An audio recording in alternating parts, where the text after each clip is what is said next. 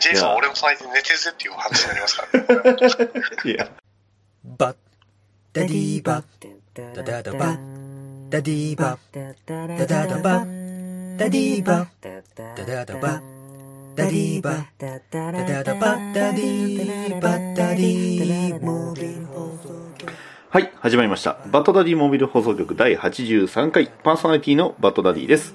この番組はアメコミを中心に僕の好きなものについて語るポッドキャストです。ということで、はい、えー、今回ね、あのまあ、前週、えー、映画忍者バットマンネタバレなしという風に言いきましたので、今回ネタバレありなのですが、なんと今回はね、あのまあ、僕が思う限り、えー、忍者バットマンの話をね、一緒にする上では、おそらく、まあ、日本でもね、えー上から数えたら方がいいぐらい豪華な方をね、えー呼んでおります。ね。えーただ、あの、結構コミックス沼の方というかね、えーフィギュア沼の方ですのでね、えーあまりポッドキャストの方はあまり聞かれてないんですが、えーまあ、フィギュアのね、えーバットマン関係のフィギュアであれば、もうまさにこの人という方を呼んでおります。えーでは、えー読みます。えー、シンさん、どうぞ。はじめまして、シンと言います。よろしくお願いします。はい、よろしくお願いします。いえーっと、ではちょっと簡単な自己紹介だけお願いします。はえーっと、難しいですね、自己紹介。い。えー、もう、あの、まあフィバットマンのフィギュアが好きな人です。そうですね、はいそういう感じで、はい、はいあの、ただ考えていただければ、ただ、はい。その好き度合いで言うと、ちょっと、なんていうんですか、えー、まあ、おそらく、それこそ、えーっと、シンさんのお持ちのグッズの中で、最も、えー、まあ、これ、シンさんが一番お気に入りだ、お気に入りだなと思ってるものをちょっと教えていただければ。お気に入り難しいですね。あの、みんな好きなんですよね。そう。みんな好きなんですよ一番手に入れるのに一番苦労したものは何でしょうか？苦労したもの、はい難しいですね。苦労したもの。あ、手に入れるのに苦労したとかではないですけどね。あの、あはいどうぞ10年、12、3年ぐらい前に、寿屋さんから出た、あの、アート FX っていうシリーズの、はいはいバットマンがやっぱり一番うん思い出はありますよほうね。ほうほう。ええあの、学生の時にアルバイトして買ったバットマンだったんで、やっぱり、素。晴らしい。はいいいですね。アート FX ということは、デザイン的にはどのデザインになるんですかね？えっ、と、ジム・リーの、えっ、と、ハッシュ時のバットマンですね。はいはいはいはいはいはいはいはいはい。なるほどなるほどなるほど。ハッシュのバットマンということは、えー、っと、えー、っと、いくつかありましたよね。えー、っと、あの、ガーゴイの上に乗ってるバットマンでしたっけ？えっ、と、これはですね、あの、寿屋で、あの、ジム・リーのアートをベースに出してるシリーズがあって、ほうほうほう。はい。それの第1弾ですね。あの、寿屋のバットマンっていうのは2001年ぐらいから、まあ、こまあ、ちょいちょい出てたんですけど、はい最初の頃は少しちょっとデザインが違うんですよね。ほうほうほう。ちょっと彫像っぽい、あの、彫刻っぽいデザインのバットマンが多くて、でその2005年に出たアート FX シリーズっていうのが、その、初めてジムリーのバットマンを寿屋さんが出したんですけど、はいはいはい。それがすごい、あの、思い出はありますね。ああ、これは、あれですか、カラーリング的には、あの、ブルーグレーですかね？そうです。ブルーアンドはいはいはいはいはい。はい。で、2013年とかそのぐらいにあの、まあ、リペイントで出し直してるんですよね。ブラックコスチュームっていう形で。はいはいはいはいはい。あの、両、あの、両腕をちょっとこう、後ろにしたようなデザインでしたっけ？違うえかな？ーっとです。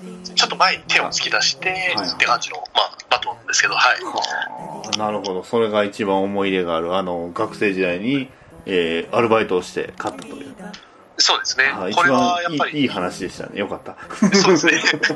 ちゃんとあのいい話を一応持ってきましたあありががとうございます。あの、いきなりね、あの、バットマンのマスクの話するんかなと思ってちょっとびっくり。あの、ちょっとヒヤヒヤしましたけど。はい。まあ、あとはそうですね、寿屋さん、まあ、基本的にあの、バットマンのグッズってお持ちですかって言った時に、おそらくシンさんほとんどお持ちという風なイメージではあるんですが、あれですよね、あの、アート FX といえば、あの、ボブ・ケイン版のあの、ファーストアピアランスのバットマン、あれ、あれはお持ちなんですか？あ、持ってますよ。あの、ワンフェスに行って買いはい、ましたよね。そうです。はいはい。ね。えーこういうふうに、あの、いろんなところに出て行って、えーバットマンのグッズを買うことに全くためらいのない方です。は いえーですので、素晴らしいですよ。で、ちなみにこのボブ・ケイン版の話をね、えー先にしておきます。ね。えーこれはあの、忍者バットマン出てきますんで。そうですね。これは、はい。はい、あの、まあ、特にその、詳しくね、どういう出てき方をするかっていうのは言わないんですけど、っていうか、この、えはい、あの、今ちょうどあの、その例のジムリーバットマン見たんですけど、すごいですね、これ。え、かっこいいんですよ、これ。すごい好きなんですよ。ね。はいこのポーズが、この、マントを掴むバットマンってやっぱいいんですよね。やっぱりかっこいいですね。そうなんですよ。バットマンといえば、やっぱりマントは掴んでほしいと。そうなんですよ。これ大事なとこですね。えーほとんどでは、あの、アート FX のバットマンシリーズは、まあ、ほとんどお持ちなんですかね。もうそうですね、寿屋のバットマンはやっぱり最初に買ったシリーズなので、その2005年のバットマンの以前のバットマンも結局なんだかんだ揃えてるので、はいはい。ええ基本は全部持ってますね。ああ、すごいね。ということは、あの、最近出ました、あの、はいね、リバースのバットマンも、そうですね。まあ、まさに、たまにはいあの、アイコンにされてるやつですよね、あれは。そうです、そうです。はい。あれがかっこいいですよね。あれかっこよかったですね。ね。そうなんあの、これは僕、あの、寿屋さんの人にもちょっと直接言ってて、あの大変心苦しいんですけど、あの、最近の寿屋さんのバットマンって、まあ、いろいろ出てたんですけど、はい。なかなか自分の中では、あの、まあ、すごいいいっていう感じがなかなかちょっと最近なかったんあですよね。あ、当たりえーが、ああたヒットがなかったって感じですね。そうですね。まあ、どれもいいんですけどね。うんあの、ただその中でも、もうあのリバースバットは素晴らしかったですね。ああ、なるほど。確かに。僕の最近のバットマングッズで、これはって思ったのは、あれですね。あの、UFO キャッチャーの景品なんですあの、ジャスティスリーグのバットマン。よかったですね、あれ。あれ、すごかったっすよね。そう。そうなんですよ。あれは驚きましたね。あの、あんまり普段プライズをうんやらない人間なので、ああいう風に、まあ、プライズでバットマンが出るのも久しぶりだったのもありますし、はやっぱり、その中でもその久しぶりに触ったバットマンが、ああいう、い。うん。まあ、すごいいいバットマンでしたそうからね。なんですよね。はいあれが、なかなか、あの、お尻のあたりがね、セクシーなんですよね。そうセクシーですしね。ねちょっとあの、ベンアフっぽいかというと少しあの、スリムな感じなんですけど、そうですね。どっちかというとすごく引き締まってるんで、なんかはいコミックのと合わせるといい感じになるんですよね。そうなんですよそう。そうまあそれはすごい良かったですね。はい、でさらにこのシンさんはねあの私あの出会いとしましてはあの大阪の方であのとあるバットマンのイベントがありまして、まあ、多分あのうちの放送局でも、えーちょっと前にやったと思うんですがその時に、まあ、初めて実はあの直接顔を合わせたんですがその時にね大阪を一緒に、えー駆け巡りましてそう ですね。懐かしいですね。はい、バットマンのグッズを探すためにね大阪中をこう走り回った、ね、まさに戦友ですそうですね。もって言っていいのかなう、大丈夫ですよ。ありがとうございます。はいで、さらに言うとね、あの、なんとね、ナイトウィングの貯金箱を僕にプレゼントしてくれるというね、すごい粋なことをしてくれるということで。はい、ちなみに僕、そのナイトウィングの貯金箱の使い方は、あの、はいお金入れるとこは後ろにあるんですけど、えーそこにはあえて入れずに、入れずに、はい。あの、ゴムの紐を買いまして、それを腰に巻き、ね、そこにこう、札を入れるっていうね、そういう背徳的なことを思いついたんですが、えーとりあえずまだ、あの、普通に使ってます。ゴムは巻いてます。自分の好きなように使ってくださいよ。これすごいですよ。あの、ちょうど上半身でね、腰のところがちょっとくびれてるところにね、あの、ゴムの紐を置くと、ちょっといい感じなんですよね。ちょっとセクシーなね、ねあの、貯金箱なんですけど、すごいセクシーなそう体しますからね。なんですよね。そうなんですよ。という、はい、そんなシンさんを呼びましてね、何の話をするかというと、まあタイトル通りなんですけど、えー今回はネタバレありということなので、えー、シンさんよろしくお願いします。お願いします。それでは始めましょう。バトダディモービル放送局第83回、忍者バットマン、新内。逃げない浅沼劇場は適当な浅沼。ごめんなさい、なんか、ぐちゃぐちゃになっちゃった。元気なテラピー。元気元気。何でも知ってる留吉。漫画読むか DVD 借りろ。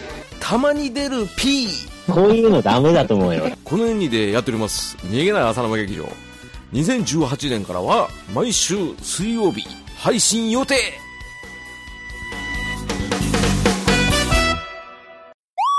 バットダディモービル放送局マンホール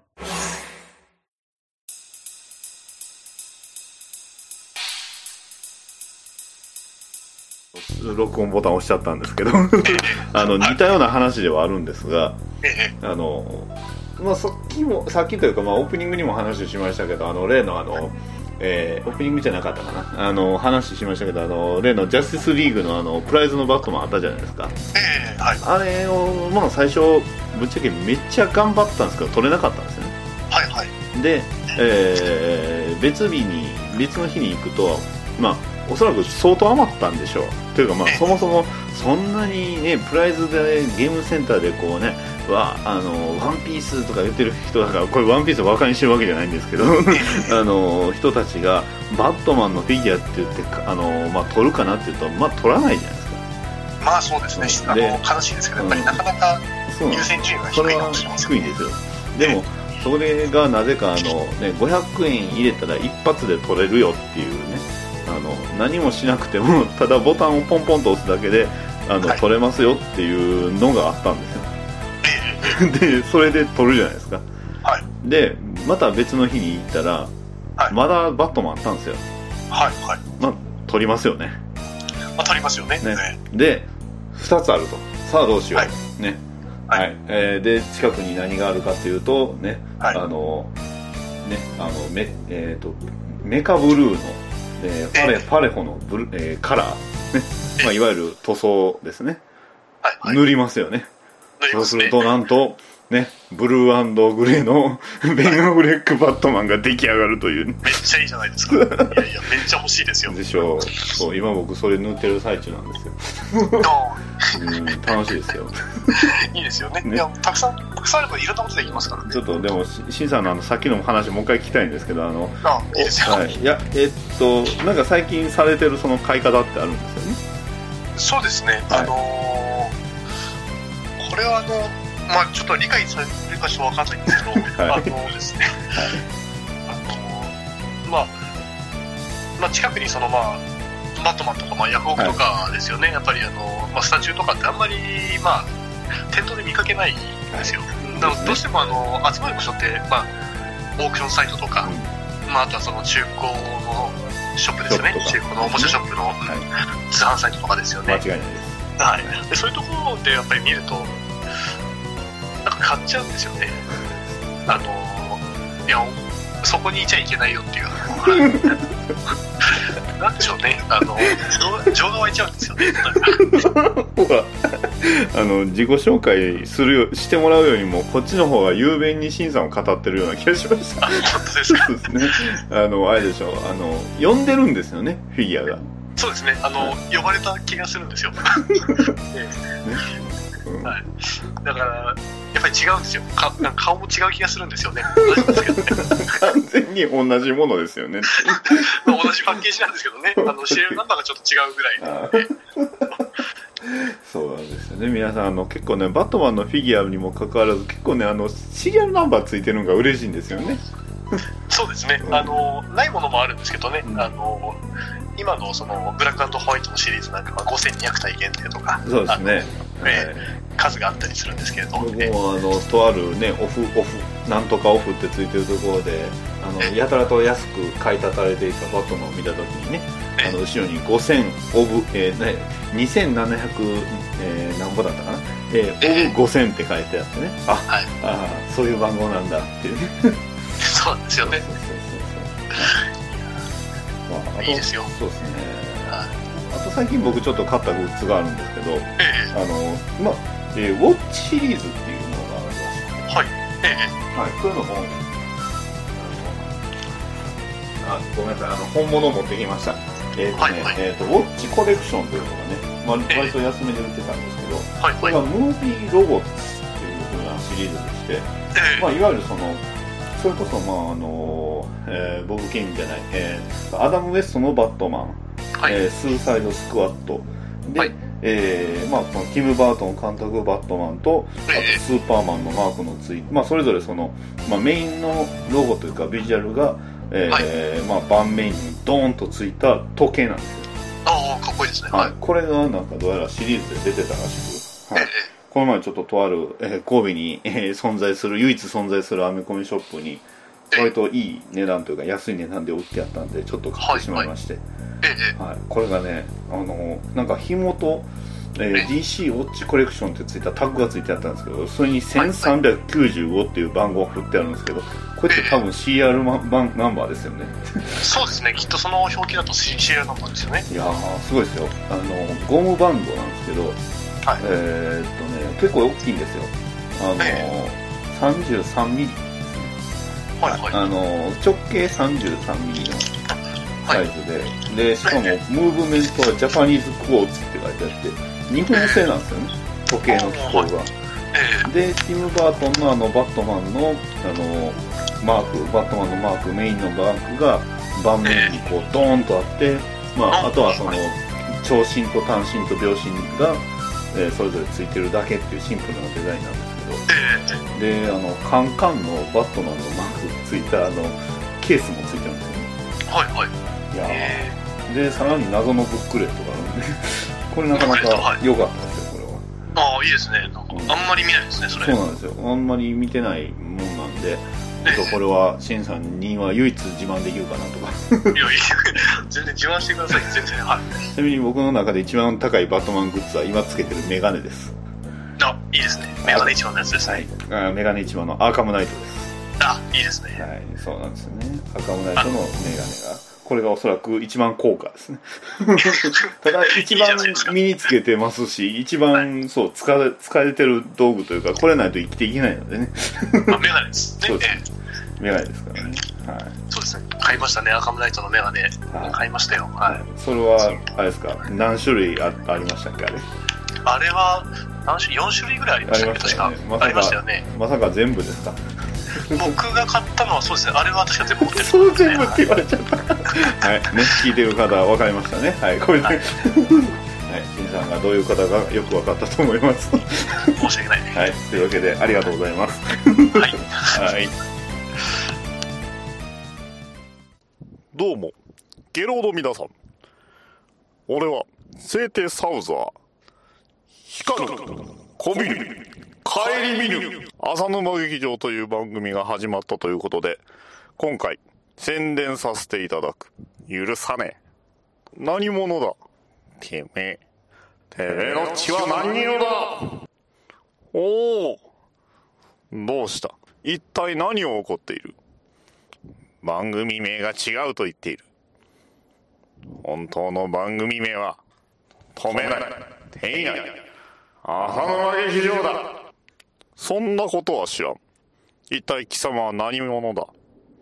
俺か。俺はただの浅沼劇場のファンだよ。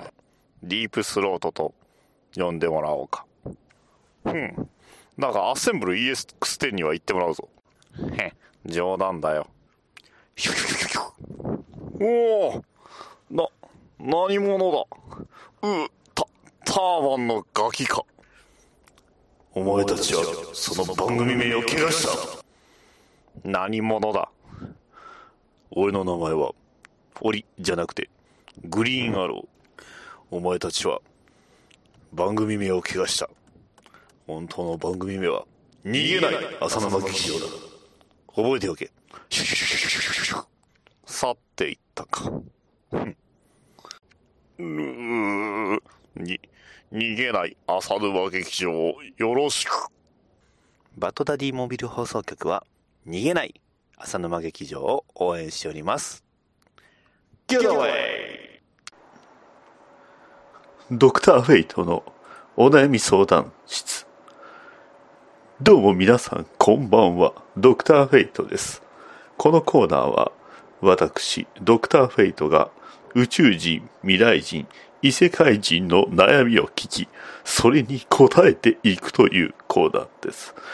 えー今回は豪華なゲストをお呼びしております。どうぞ。え？何？ゲストが遅れているだって？まったく、ちょっと困ったもんだな。えーでは、お便りを読んでいきましょう。えーこちらは、はい、えー兄上のことを考えすぎて、魚も喉を通らないさんからいただきました。どうもありが、ん？魚？うん、ありがとう。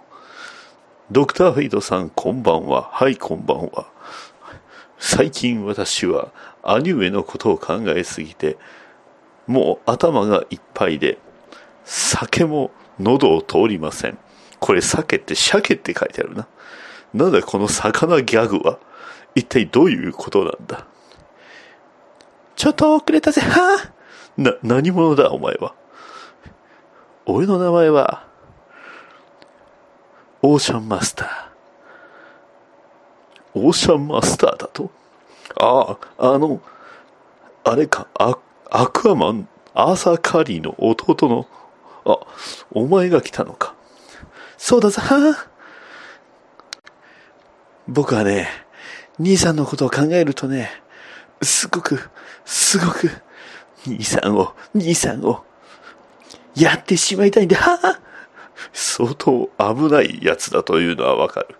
ああそういえば確かに、どこかの世界のあの兄弟も、まあ似たような感じだよな。それを言っちゃダメだぜ。はぁな。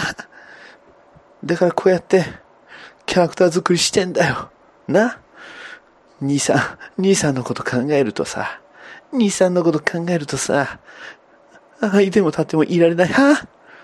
僕のこと、もし、漫画で見たいって言うなら、バットマン、ジャスティスリーグ、月刊レッドコミックスのあの漫画を読むんだぜ。は？ぁわかったか？は？あ、ああ、どう考えてもそんな感じではないというのは分かっていると思うが、まあ、あの漫画をな、えー読むのはいいと思うぞ。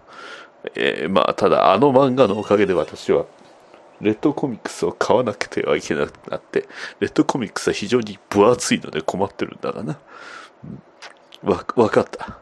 じゃあ、オーシャンマスター、お前がこのお便りを読んでくれ。わかったぞ。はぁ、えラジオネーム。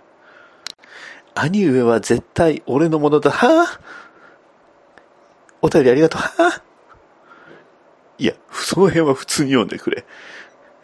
ええ兄上のことを考えると、兄上をカエルにしたくてたまりません。はぁ、わかるよ。お俺も兄さんをね、僕も兄さんを、兄さんを、兄さんを、兄さん、兄さん、兄さん、はぁ、あ、消えてしまった。ロキ、お前は落ちてくれ。ええ今回はちょっと私も疲れているようだ。それでは、さらばだ。バッドダディテーマトーク。まあ、収録はす、あの、配信はせずにっていう感じですけど。はいはい、大丈夫です。大丈夫です。気にせず行きましょう。いえいえいえ。はい。というわけで、はい。どうでした？あの、忍者バットマン？いきなりですけど。まあ、僕、あの、まあ結構、今回は、そうですね、あの、あまり前情報入れないで行ったんですよね。ああ、でだらしい。しいそうですね。で。そうですね、円盤とか、あの、はいまあ、円盤先に見させてもらって、はい。で、まあ、あの感じじゃないですか。ですよね。あの。日本に映画で、映画館で来たのってちょっと遅いんですよね、もともとちょ。っと、そうですね、ちょっと間が空いちゃいましたよね。ですよね。はい。で、結局、その後に、あの、まあまあ、あの、めでたくと言うていいのやら、6月の15日についに発表されましたが、そうですね。あの、。新さん的にはこう、一番初めに聞いて、どん、み見てか見てとか決めて、決めてどんな感じでした？感想。僕僕はですね、これ、あの、最初が、あの、僕、応援上映で参加させていただいて、試写があったんで、その時が最初だったんですけど、はいはいはい。あの、まあ、あの、なかなかない感覚でしたよね。なんか。何て言ったらいいんでしょうね。なんて言うんですかね、あの、まあ、どちらか、何に近いかっていうと難しいんですけど、あの、はいバットマンで言えば、あの、ゴッサムナイトってあったじゃないですか。ええはい。あの、まあ、あれに近い部分もありつつも、全く違うもんだったなっていうのは、ああ、そうですね。うんわかりやすいですね、それ。そうなんですよね。だから、本当に、あの、まあ、これからバットマンに入る人っていうのは、まあ、ある意味、こう、すごく特殊で幸せなんじゃないかなと。まあ、まあそうですね。あれが最初ですからね。ですね。まあ、あれ、これ受け入れられれば何でも許せるんじゃないかなって。そうなんですよ。だから僕 G ガンって言ったんですよ。ああ、確かに。時間ですね。そうなんですよね。最初に見て、これだったら他のに行っても体勢はななくいけるのかなっていう。ああ、間違いなく、そうですそうですね。はい。まあ、いろいろ、初めでもビジュアル出た時はびっくりしましたけどね。そうですね。ねあの、ね、バットマンのあの、忍忍者バットマンって最初出ましたけど、あれ、どのイベントでしたっけ、あれが東京コミコンあでしたよね。あということはちょうど、いまあ、ほぼほぼ1年前のあの、えー年末ですかね。そうですね。ね年末に12月東京コミコ頭のンで、方の、はい。はい。で、出て、はいそうですね。これは何だっていう話になって、しかも、日本でしか作らないっていうか、公開しないっていうのが、そうなんですよ。そう、もったいないとは思うんですけどね。そうですね。ななんんか、うん。うん。うん、やっぱり、まあ、ソフト展開もいいんですけどね、やっぱりこれを劇場で見た時のはい。反応っていうんですかね、なんか、ですね。はい。やっぱりそれはちょっと気になりましたよね。すごくやっぱり音に力を入れてる作品だったなっていう印象はすごくあったんで、ああ、そうですね。そういう意味ではその映画館で行くのが一番良かったのかなっていうのは、ねえこれをその配信とか、それこそはい iPhone みたいなね、ちっちゃい単発で見るのはちょっともったいないんじゃないかなっていうね。そうですね。これはあの、なんでしょうね、あの、今までのバットマン映画であんまり僕感じなかったんですけど、なんか、はいこんなに横の人の話を聞きたくなるバットマン映画ってなかなかなかったと思うんですよ。まあまあ確かにそうなんですよね。いやでもデザインすごかったですね、全体的に。まあ、すごかったですね。なんか、なんて言うんでしょうね。結構でも、あの、序盤のバットマンのスーツ、あの、はいはい現代の、あはいはいのスーツはすごいかっこいいじゃないですかね、やっぱり。あのね、まあ、アーカムナイトっぽくもあり、はいね、あのダークナイトシリーズ、あの映画のね、クリストファー・ノーランのダークナイトっぽくもあり、ね、そうなんですよねそこがね、すごいいいんですけど、そう、今回バットマンのデザインでいうと、あの、なんですか、ブルース・ウェインの顔がちょっとびっくりしませんでした？しました、しました。ちょっと驚きました。こんなに、こんなごついんやっていうか、か、かカプロっぽくないですカプロ先生っぽくないですか？なんか。そうですね。なんかちょっとこう、髪型とですね、なんかその、目元周りが結構カプロっぽいんですよね。あの、カプロ先生っぽいんですよね。そうなんですよね。だからそう、あ、すごい、こん、こんな素顔を隠してるんなんかやたらと目が綺麗なんですよね。そうなんですよ。バットマンの目が、そう、ブルース・ウェインの目が澄んでるんですよね。そうなんですよ。そう。なんかそうなんですよね。なんかこの妖精、ちょっと妖精な雰囲気なんですよ。ブルースあんまり闇感がないんですよ、いや闇感はないですね。まあ、なんていうんですか、でもやっぱりその、すごく、もしコミックでこの作品で一番近いものを僕が挙げるとすれば、あの、はいエンドゲームやと思ったんですよ。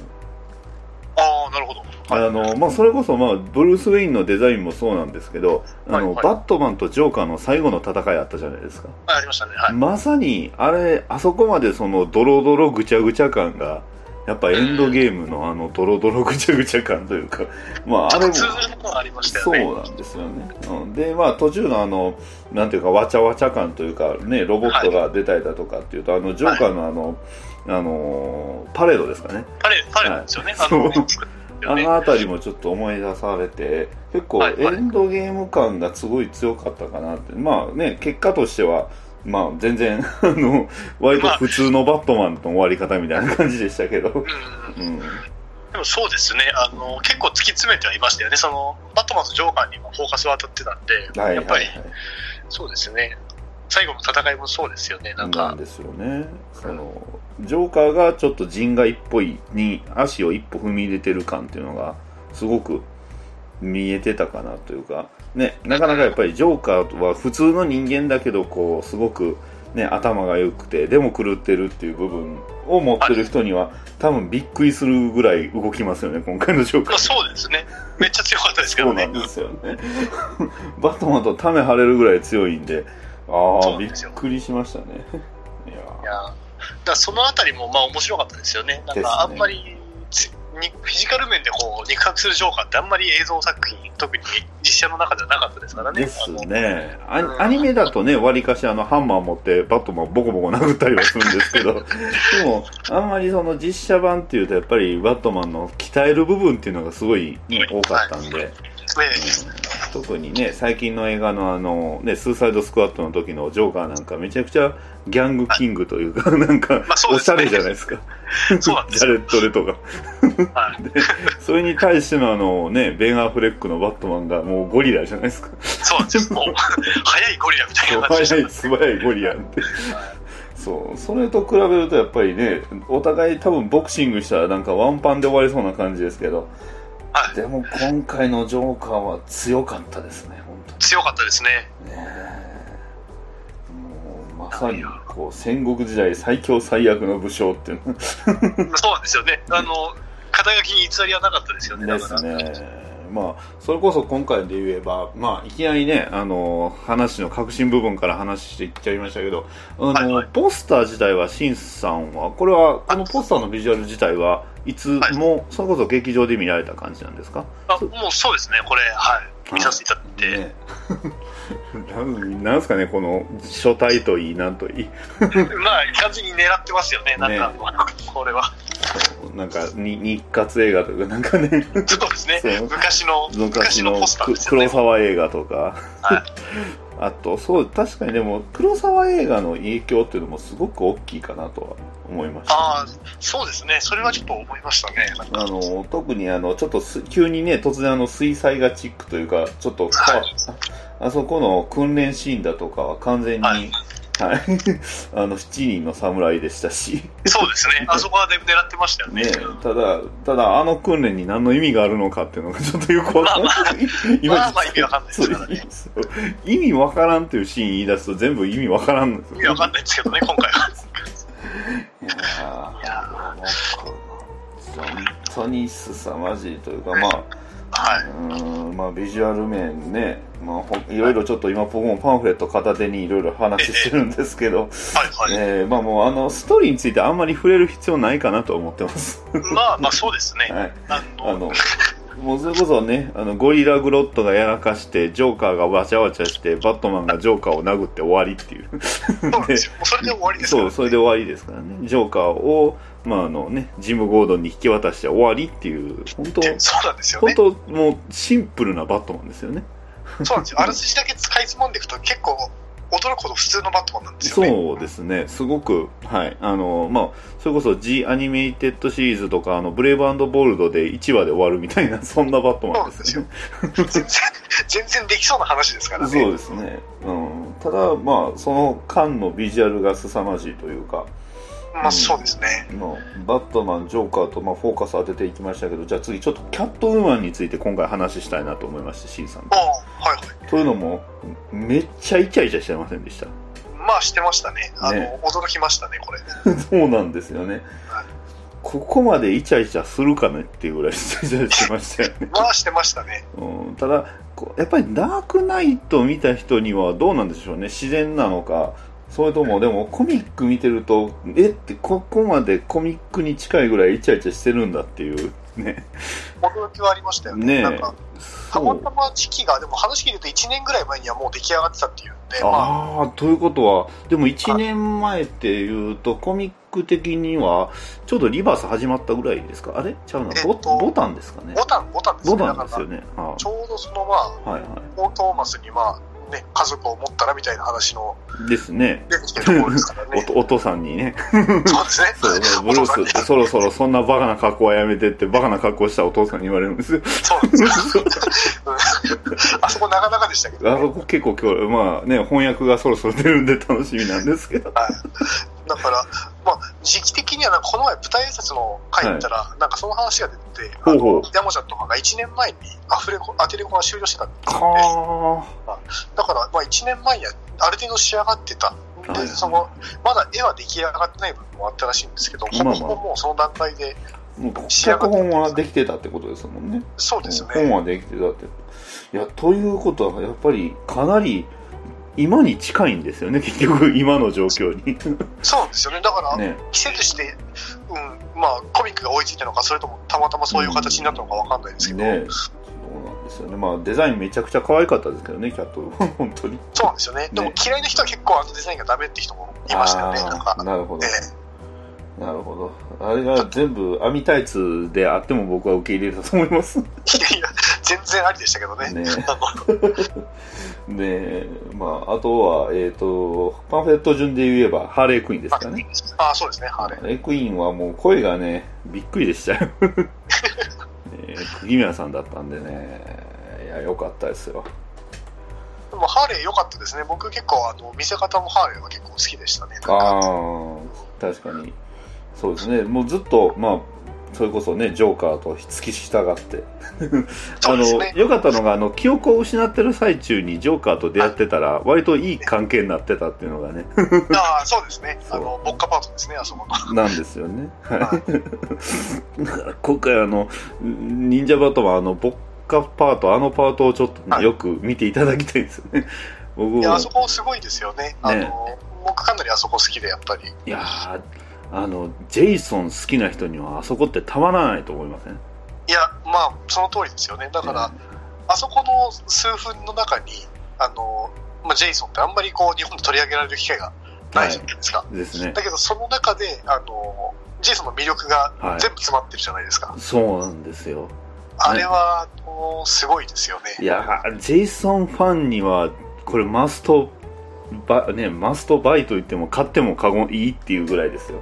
ねいや、本当ですよね。あの一瞬出るあの素顔というかね、目と、はいあのまあアン、ダーザフードじゃないですけど、あええあの、あそこめっちゃいいんですよね。めっちゃいいですね。そうそう。あそこいいですしね。奇妙な編み傘みたいななんか藁かぶってますけど。はい、僕は初めてですよ。あの、編み傘にあの、パースがかかってるの見たの初めてでした から。そうそう多分今後、編み傘にパースがかかってるの僕は見ることないとね思ってるんで。ねえ、そうなんですよね。で、さらに声がね、まさかの石田明さんっていうのが、まあ全く予想つかなかったんですよね。というか想像できなかったんですよ。いや、わかりますよ。ねうんいや、すごいですよ、あれ。ねえ、でも、言っちゃうんですよね。彼だけじゃないですか。あの、まあ、キャットウーマンは抜いて、ロビンズの中で彼だけちゃいます？あの、ブルースっていうのは。あ、そうなんですよ。それそうなん、ですよね。そう。そうあれは、あの、すごいハッとさせられますいやよね。だーびっくりしました。だからそこがその、脚本の指示なのか、もしくはアドリブなのかはちょっとわかんないんですけど、はまさにあれレ、まあ、ジェイソン・トットなんですよね。そうなんですよ。そう。ねえ僕はそこでめっちゃ驚きましたもん。だから、鳥肌立ちましたもん、あの時。マジかって。や、行ったと思って、そうなんですよ。いいよったって。そう。だから、ただ、一個だけ僕欠点を挙げるとしたら、いあの、ブルースの返答は、うん。行くぞ、レッドフードじゃないですか。そうなんですよね、こいでつ。お前ってなりますよね。まあ、なんですか、その、お前っていうのもまた、まあ確かにバットマンっぽいっちゃバットマンっぽいんですけどね。はいあの、そうなんですよね。そう。ジェジェイソンって言言って欲しかったってのもあるんですけど、でも、やっぱりジョーカーっぽい村人が目の前にいるから、やっぱりバットマンはバットマンなんでしょうね。そうなんですよ。あそこは、そうです。それもあれでしょうし、あとはその、今回あの、ブルースが、あの、キャラクターの名前を、その、うん。ヒーロー名とかじゃなくて、うん。呼んだのって、アルフレッドとセリーナだけじゃないですか。だああ、そうですね。から多分ロビンが4人いるから、うん。混在するのを、まあ、避けるために、まうん。あ、配慮したのかもしれないんですけど、やっぱりあの、あそこに関しては、まあ、ジェイソンで言ってほしかったところはあジェイソンりますよね。って言って、あの、黙らせてほしかったですね。まあジェイソンって言われたら、ね、ジェイソンとっと黙りますし、ね、これ以上言えなくなっちゃいますもんね。そうなんですよ。舌打ちしてそれはついてっちゃうなってなるんですけど、下打ちもしよったって思いましたけど。そうですよね。あのシーンが、いや、ほんとね、ジェイソン・トット好きはね、この映画を見ずに何を見るっていう、アンダーザ・レッドフードぐらいしか見れないやんっていう、そうなんですよ。そうなんですよね。だから、すごいですよね。あの、あの作りっていうんですかね、そのジェイソンの魅力があそこに全部入ってるって。全部詰めてるんですよね。珍妙な格好しますけど。そうですよ。で、その煽りを受けて、ロビンとナイトウィングは、すごいなんかあっさりしてるんですけどね。ものすごいそうなんですよね。そこなんですよ。まあ、そこはね、正直、ナイトウィング好きとしては、文句しか言いようがないというか、刀使わへんのかい。ビジュアルはかっこよかったですけどね、ナイトウィングめっちゃかっこいいんです。よね。はいあの、声もいいし、ビジュアルもかっこいいし、なんですけど、でも、髪の量が多いし、そうですね片。方髪の量少ないし。ねあの、一緒にいたフォロワーさんが、まあ、ディックがすごい、ディックとかジェイソンも好きなんですけど、ああ、わかります。好きなんですけど、素晴らしいですね。あの、はい。見終わって、はい。あの、ディックは約束されし、あの、イケメンでしたねって話をしてて、それ、それ僕も知ってる人ですか？た多分知ってんのかな？かその人がすごい言ってて、なんか、ディックは髪の毛があの全然戦国時代でも崩れない。あの、すごいって言ってて、2年間でも髪型は全然崩れない。崩れない。それをすごい言ってて、はい。ねえ。その、まあ2年間あれ突っ込むところなんですけど、あれいりました、2年間。2年間いらないですいら。ないですよね。うん2年間っていうことが、うん、ちょっといらない。そうですね。んそのもう、うんな、何も言わずにただただ進んでてよかったんちゃうって思いました。そうですよ。そうそうあそこ不思議ですよね。なんかそのあたりを特に拾うでもなく、なんか、そうなんですよね。まあ、はいなんですか、もし向こうのね、あのコミックスでもしかしてその2年間の、そのね、間を埋める本が出たら買います。そうですねねちょっと見たいですからね。ねどういうふうにこそう。あの、信長というか、あの、はい第六天魔王、ジョーカーがね、いかにして第六天魔王に駆け上がったかとかね。う、そうですね。あの、コウモリあたりすごい衆との出会いとかはちょっと気になりますね、すごく。読みたいですね。ねえ。そうなんですよ。まあ、あとはあの、レッドロビンの影の薄さがちょっと、うんまあ気になりますね。ね、気になりましたね、どうしても。ね。レッドロビンだけなんですよ、あの、ロビンの中で、その、いや、なんでしょうね、目立つこう活躍というか、ブルースとの接点があんまり描かれなかったじゃないですか。なんですよね。そう。ですよね。何回見てても、だってレッドロビンが活躍したのって、本当にあの、船のところで、あの、みんなまとめてこう、棒で。投げ払うシーンと、はい。あとはあそこですよね、ねあの、デストロークかな？デスストロークのとこですもんね。そうですね。で、また、デストロ、デスストロークなんですねって思いましたね、そこは。あれ？デスストロークじゃなくて、あれ、トゥーフェイスじゃなかったでしたっけ？レッドあデスストロークがレッドフードでしたね。あ、そっか、ごめんなさい、そうですね。えあ、そっか。その辺、この当てる、ロビン当てる相手もなんかちょっと、んとは思いましたけどね。え まあ、そうですね、でもまあ、ナイトウィングに関しては、あの、はでもアーカムナイトとかのダウンロードコンテンツで、まあ、あーペンギンとやったりとか、あー確かに。そうですね。で、はいレッドロビンも、あの、トゥーフェイスおと、まあ、あの、ダウンロードコンテンツでやったんで、あまなるほど。意外だったマッチアップとしては、あの、やっぱりレッドフードとデスストロークとか、あポイズンアイビーとロビン。と、そうですね、ダミアンでしたね。はいまあでも、ポイズンアイビーでよかったなと思いました。ここであの、ラーサーズグール出てきたら、あれってなりますよね。まあそうですねややこしいややこしいややこしいって。そうですね。だからまあ、いい組み合わせだったのかなとは思いますしなるほど。ね。そう言われてみれば確かに、そうですね。はいまあ、ロボットについては触れないでおきます。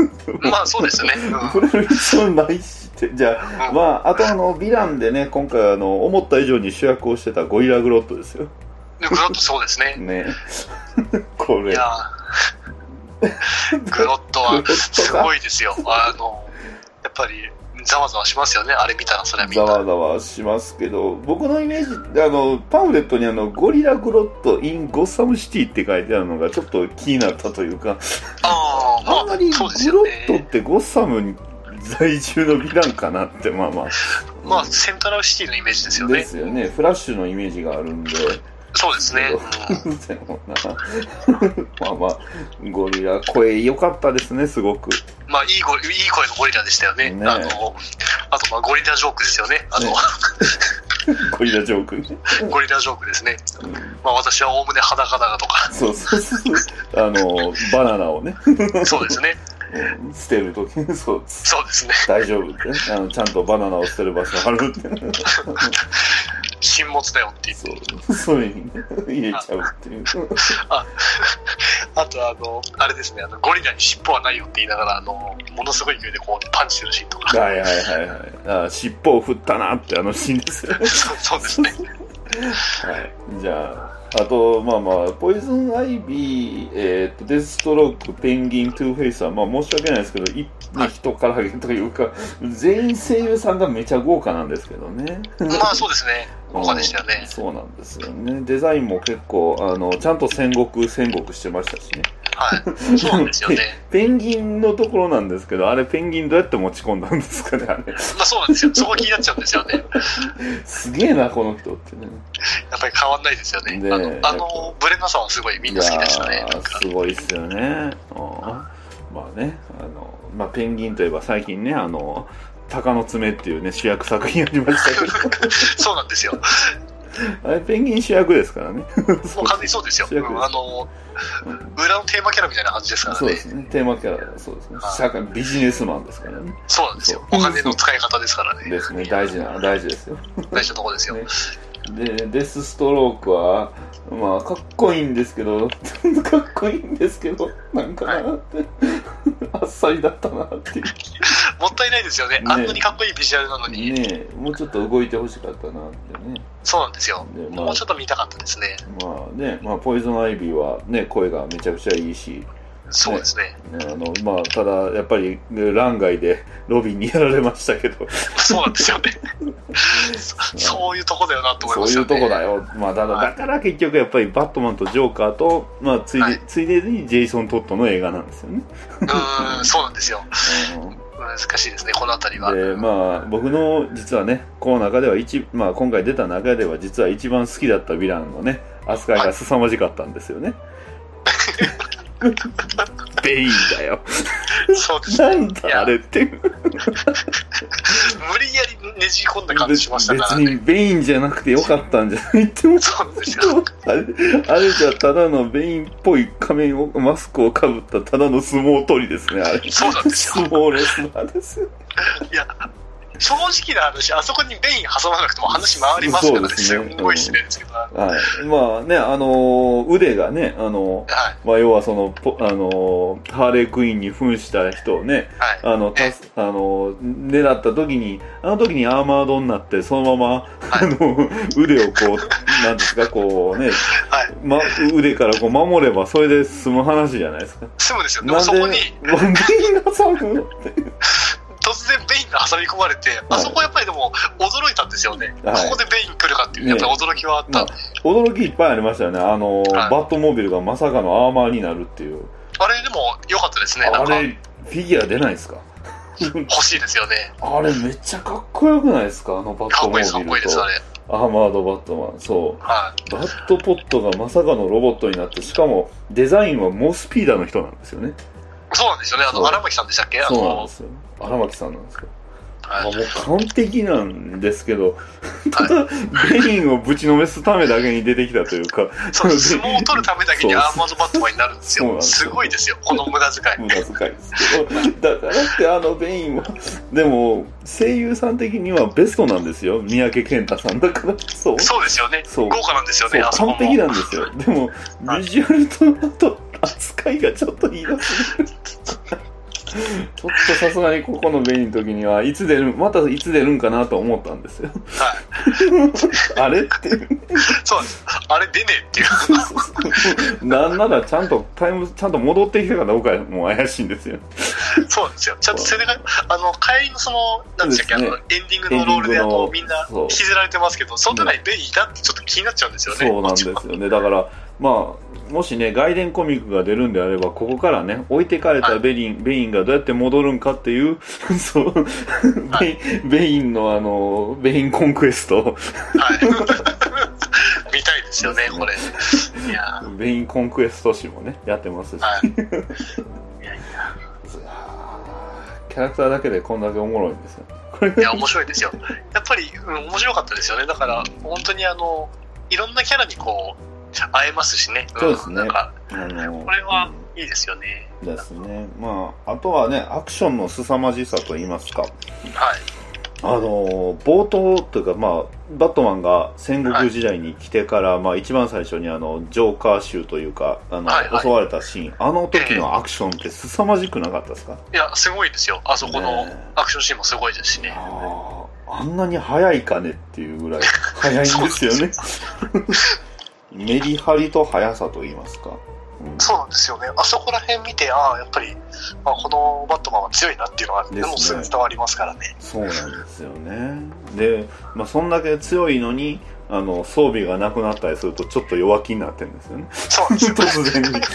そんなってなりますよね。なんか、いや、いや無理かなって。うん、そんな人じゃないでしょっていう。まあ、すぐ立ち直るからいいんですけどね。まあまあねなんか、。うん。特に、そう。なんか、突然変なところで弱さを見せるんかね。まあまあちょっと可愛いんですけどね。装備もなくなってしまったっていう、すごいなんかしょぼくれてるんで、しょう。がないそんなっていう。そこまで。あまあ、ね。まあ、だいぶ若いんですかね。絶望なんかなっていう。なんでしょう。ね、なんか、う。ん。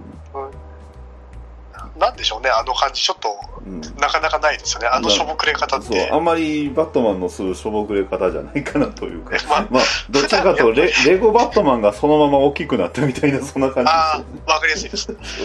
なんなんでしょうね、ですよ。なんか、あんまりこう、悲劇的な感じがしないんですよ、なんそうですね。か今回の忍者バットマンは。はい確かに。全体的にあの妖精と言いますかすごく、ん。まあ、ロビンがね明るすぎるダミアンがちょっと明るすぎるというかクソガキ感がないのがね、もうないですからね、うん、うん、ピュアですよね。ピュアですね。多分あのあのダミアンは多分23回ぐらい死んでますね。まあそうですね、死んでは一回と繰り返しますからね、死んであの、ね、死んではあのダークダークサイドのところにこう殴り込んで。ダークサイドをあのアーマーでぶん殴って、はい。ブレストファイヤーかまして復活させてっていうのをね23回ぐらいやってますね。可能性ありますからね。ねえ。いやまあそんなまあねお猿のモン吉についてはちょっともう触れないでおきます。もうそうですね。いやー、あれはすごいですよ。もう。ああすごいですねでも確かにその1年前にはできてたっていうのを考えるとすごい先見の明と言いますか、ね。もそうね。まさにそれこそねこのロビンたちが普通に一堂に会して戦ってるっていうのはあんまり作品的にはないんですよね。ここまで仲いいというか。そうなんですよね。ね、うん。何かしら誰かは抜けてるんですよね結局、はい。それこそまあハッシュ近いかなと思ったらハッシュはジェイソはい。ン思いっきり向こうやわっていうのがありますし。そうなんですよね。うんだから、この作品に似てるっていうのはあんまりないというか。ないんですよね。例えようがない。まあ、先ほどね、言うたエンドゲームも結局、ね、ナイトウィングというか、ディック・グレイソンがエージェント37だったし、まあ、そもそもロビンも死んでたしっていうのもそうですね。ありますし。はね、ねそれこそロビン・ライズで言えば、まあ、それもディック・グレイソンいないし、まあ、ロビン復活話だし、ねバットガール出てこないしっていう、そう。そうですよね。ね、なんですよね。まあ、そんないろんな、あの、えー魅力がね、あの、死ぬほどたくさんというか、もう本当に見るドラッグっていう表現が非常に正しい 忍者バットマンですが、いや、そうなんですよね。不思議な作品ですよね。だから、好きでしたね。はまあ、楽しかったんですよね。楽しかったですね。うんなんか、うん、あこういうマットマンがこの、なんでしょうね。やっぱり、まあ最近やっぱりその、暗い、うんよく言われるじゃないですか。やっぱり DC 作品が暗いって。うんでまあこの前もタイツイッターとかでも言われてましたけど。いろいろね、あの、ありますけど、でも、はいこれを見たら、これ暗いとは言えないというか、そう、そうですね。く暗さとは正反対というか あのメインジビジュアルとあのパンフレット真っ黒なんですけどねええそうですよもねう。すごい光にあふれた作品だったなと思いました本当です。妖精のバットマンでしたね。なんか。はいでまあよかったですよ。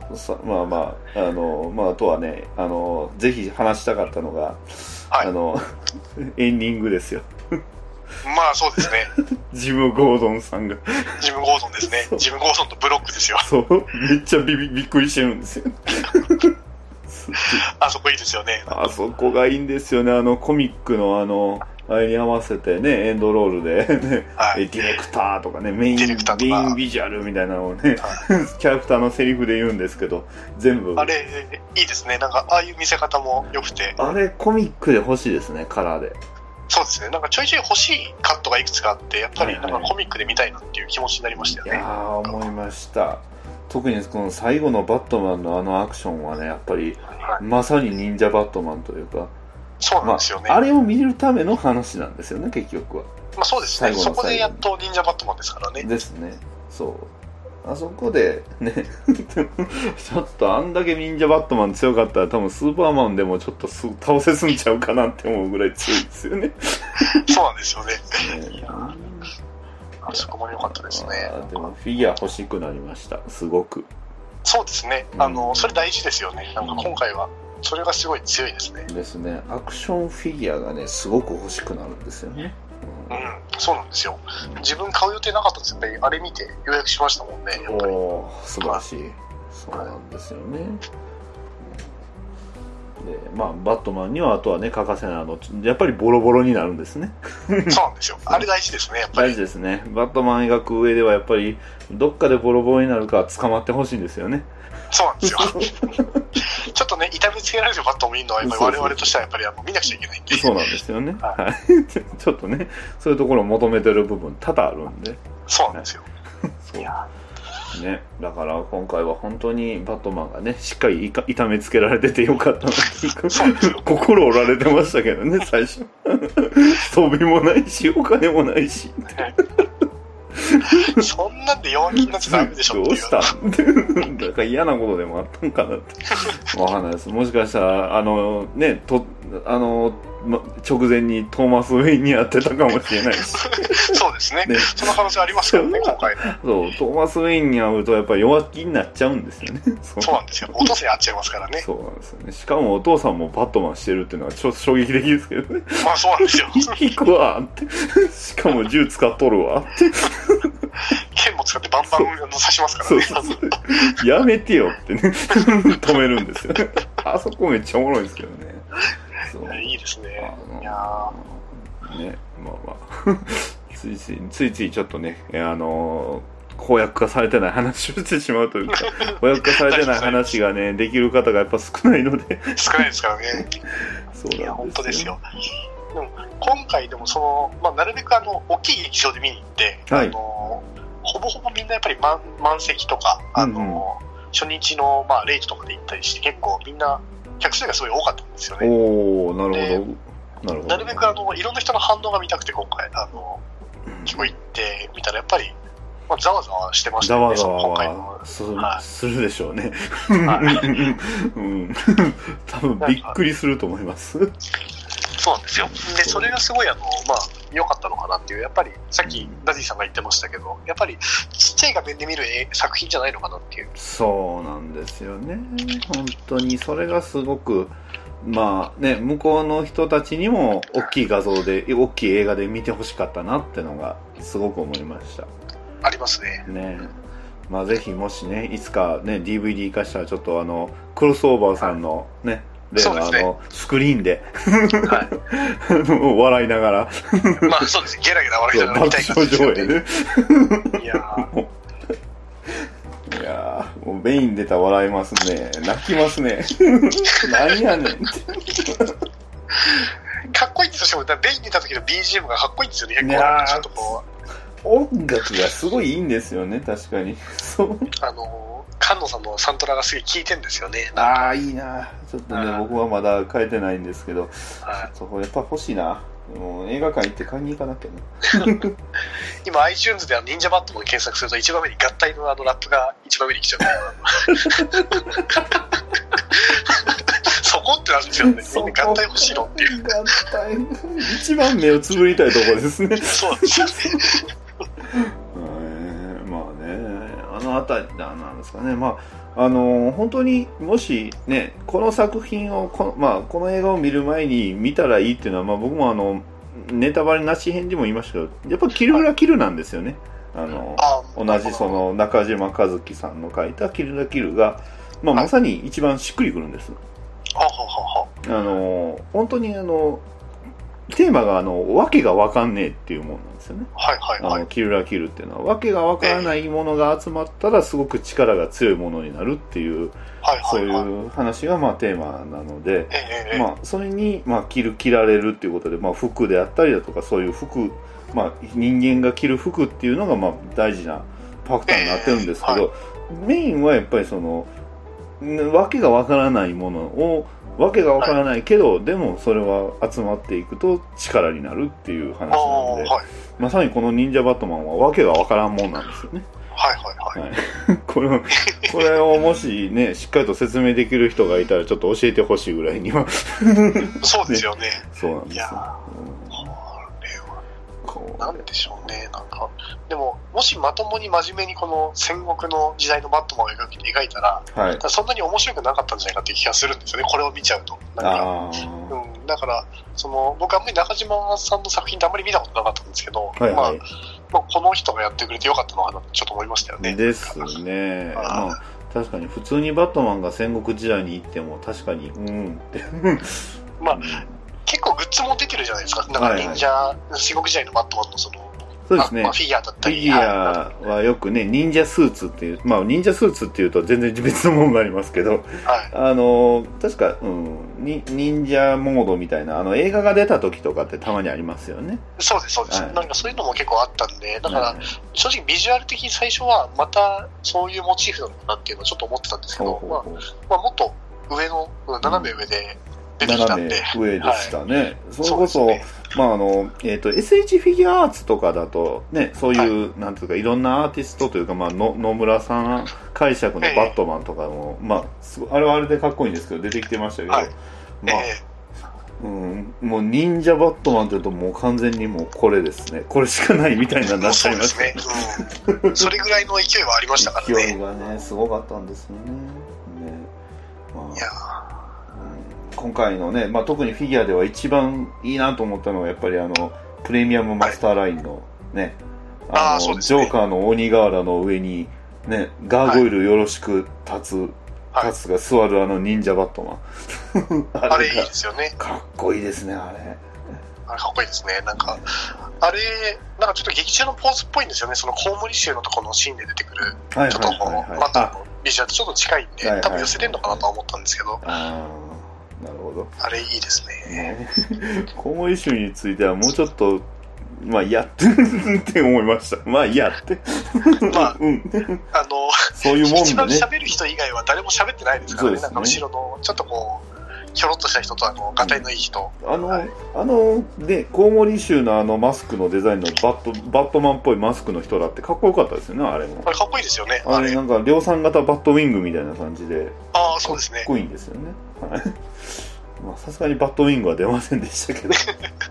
もうこれしたら分かんなくちゃいますからね、いやキャラクター絶が。対わかんないでしょうね。バットウィング出したり、あとアズラエルなんか出た日には。もう、もう全然分かんないですよ。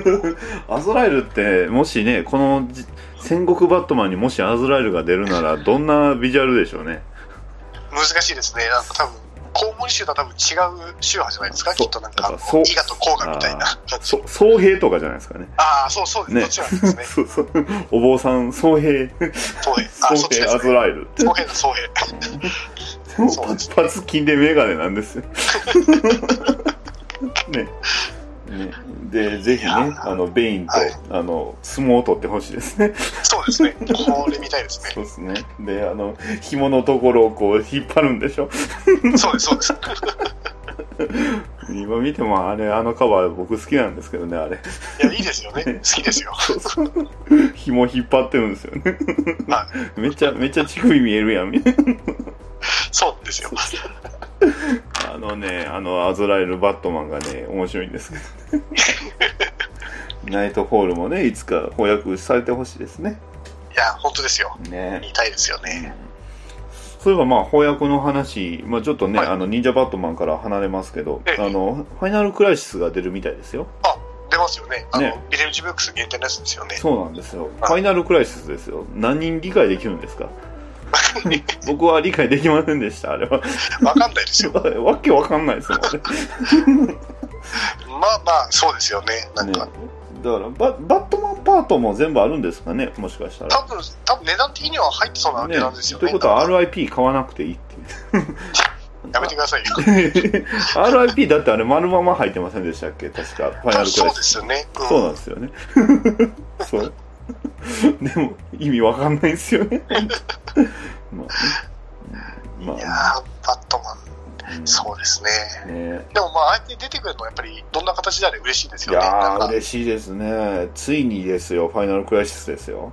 なんか結構マーベルはその、すごいビレッジブックスでシビルウォーとかで、たくさん本出してたから、あの、なかなか少ないじゃないですか。それこそ、ビレッジブックスの通販限定って、うんあの、52の時の4巻5巻とか、はいそのぐはいはいらいぶりですよね、きっと。そうただ、やっぱりククライシスは全部結局これでビレッジブックスさんから出てますし、あとはあの、ビレッジブックスさんといえばあの、DC ユニバースレガシーズがあったのであ、あ、はいはいはい。あれがね、やっぱり今見ても面白いですよ、やっぱりあれは。うん。ああ、そうですよね。はい、あれは本当、ゴールデンエイジ、シルバーエイジのはね、あの、架空の歴史の ゴールデンエイジ、シルバーエイジですけど、最後、最後、落ち、妄想落ちですけどね。そうですよね、あれ。だから本当かどうかわかんないっていう。わかんないっていう。そう。そうなんですよね。だからすごく複雑なんですけど、でも面白いんですけどね。いや、だから、本当にファイナルクライシスはめちゃくちゃ多分買うと思いますけど、嬉しいですね、あれは。うん。そうですね。なんか、うんねここに来てそういう本が出るのはやっぱり大事ですよね。ですね。だからね、ぜひ、ナイトフォール。ナイトフォール出してほしいんですよ。ね。だってノーマンズランド出ましたやん。そうなんですよ。ねノーマンズランドは4年、4年かかって全部出したんだから、誰が買った？いけると思うんですよねそうで。すね。じゃあ、ナイトフォール3年ですかね。3年ですかね。うん多分ね、1巻がね、一番売れ行き良さそうなんですよね、あれは。ああ、1巻がね、まあそうねもうすべてす、まあ、ほとんど半分ぐらい詰まってるんでね。まあ、あとはもう、あの、アズラエルお仕置きタイムなんで。そう。なんですよね。ね。いやであれですよ、きっとまた全部出てから、また複製原画つけますよ、きっと。ああ、素晴らしい。素晴らしいのかな。なんでやねん。全部セットで。全部セットでしそうですよおかしいでしょ。おかしいですね、あれは。ははい。まあまあ、じゃあ、まあ、せっかくね、あの、今回、シンさんにね、来ていただいたので、あの、今回はね、えー現象の話をしましょう。い。いいですよ。だってね、クライシスの話といえば、ついにはいね、新しいクライシス始まってしまいますやん。そうですね。そう、なんかめちゃくちゃ不穏なやつ が。もう不穏ですからね。あの、メインビジュアルあれ、ちょっと、あかんでしょ、あれ。な なんでブースターゴールド？目そらしてるんですか？何かしたなっていう。そう。何かあんな、これ。また、またやらかした。はい。どうしたんですかね？あの、アクションコミックスに出てきた頃と、だいぶ様変わりしてますけど、あの人。そうなんですよ。ねなんか、突然というか、ギフトですよ。いや、本当ですよ。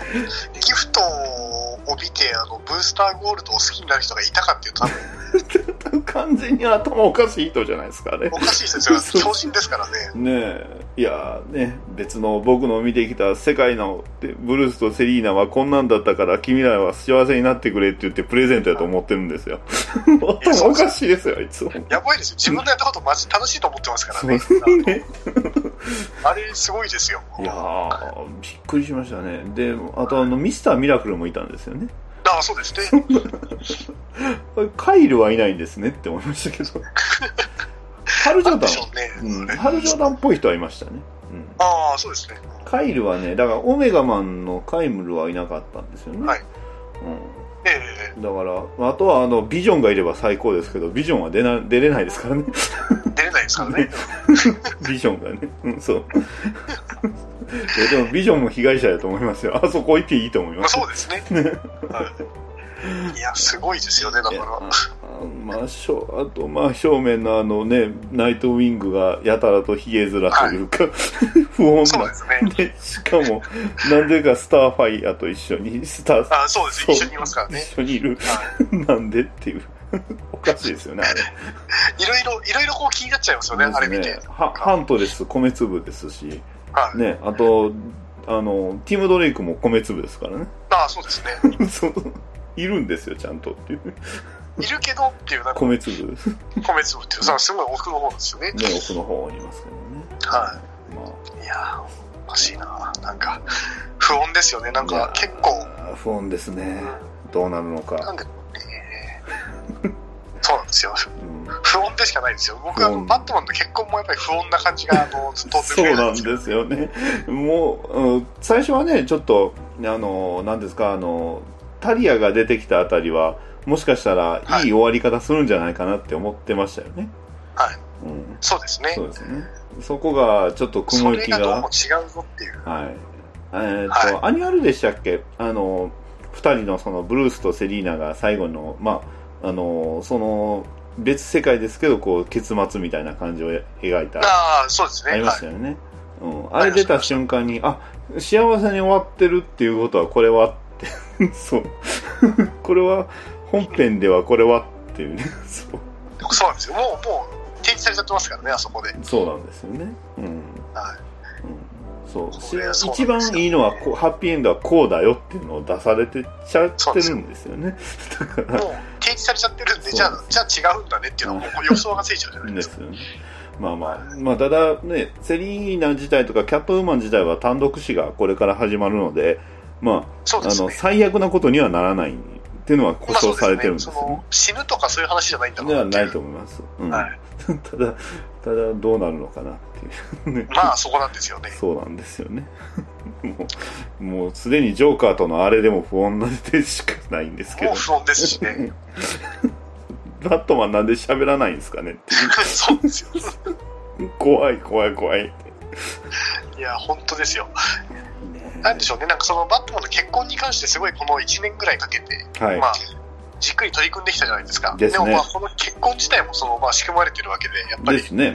うんそうなると、まあ、そこまでしてバットマンを弱体化させなくちゃいけない何かがこの先に待ってるわけですよね。ですね。はい、そういうのも考えると、やっぱり、うん、まあ、考えさせられますよね。なんかそそうなんですよね。で、まあ、このまま、まあ、えっ、と、結局では、ディティクティブコミックス誌の展開はこの後になるんですかね？時系列的にはおそらく。ああ、まあそうですね。というか、ティム・ドレイクが復活してないんですよね。はい、そうそうなんですよ。そうそうそう。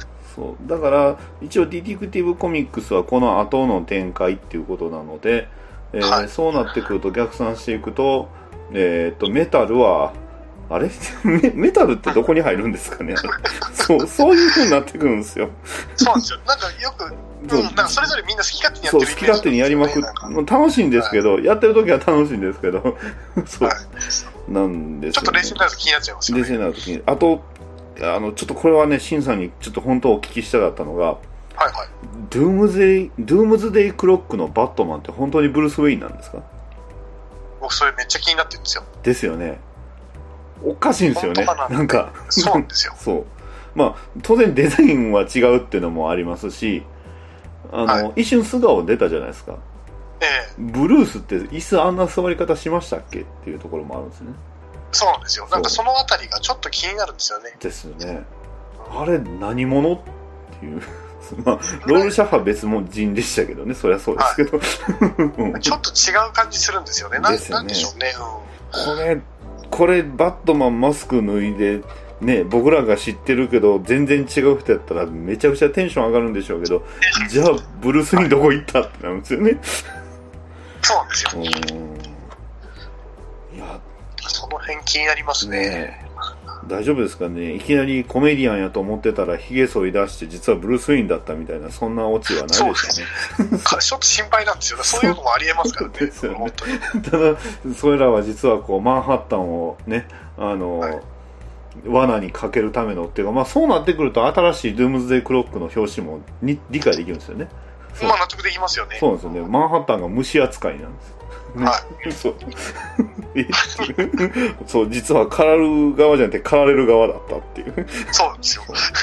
これはどうなるんかなうん。まあね気になりますよね気になりますね。というか、コミックの盛り上がりが半端ないんですよね、全部。そうですね。あのー全部、そうなんですよ。全部面白いんですよ。今メタルもめちゃくちゃ面白かったですね。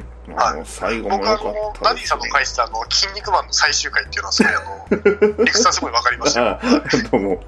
そうですね。はい。そうなんですよね。はい。ああれめっちゃわかりやすかった筋肉マンとあと、ワンピースのあの、強敵を倒した後なんですよ。ああ、そうですね。あの、あの感じでしたそう、う宴をやるっていう。宴をやるっていうあれ大事ですよ。見開きで宴をやるっていう感じですよね。そうみんなでパーティーするってね。パーティーするあれ、あれ良かったです、すごく。でも、あんまりああいう風に、なんですか、後日談でこうね、みんなで仲良くしてるっていうのは、あんまり今までコミックでそんなになかったんで、結構いいなと思いました。ね。うん、終わったら終わったまんまとか、必ずどっかでこう、犠牲があるんですよね。なぜか。そうなんですよ。なんか、メタル最初読んだ時に、なんか、ちゃんとこれ終わんのかなと思ったんですけど、はいはいはいなんか、まあ、スナイダーですからね、あの、はちゃんとやれんのかなと思ったら、んなんか、宴で終わったんで、ですね。しっかりと終わりましたね。あ、そうああと思ってちょっとびっくりしましたね、あれババットマン、フーラフーズ、また別のところで出てきたっぽいですけど。なんそうかですよね。あれ、めっちゃ人気になりましたね、やっぱり。出ましたね、うんあの、ダークナイツみんな人気ありましたけど、うんまあその中でもまあ一番、まあ、バットマンと対になるデザインですしね、ですやっぱり。ね。だから、しね、退場させようにもさせられなくなったというか、人気が出ちゃったんですよ。そうなんですよね。うんまああいつ本当はややこしいというか、ほんま厄介なんですけどね。そうオールマン以上に厄介じゃないですか、あれは多分。オールマンも大概でしたけど。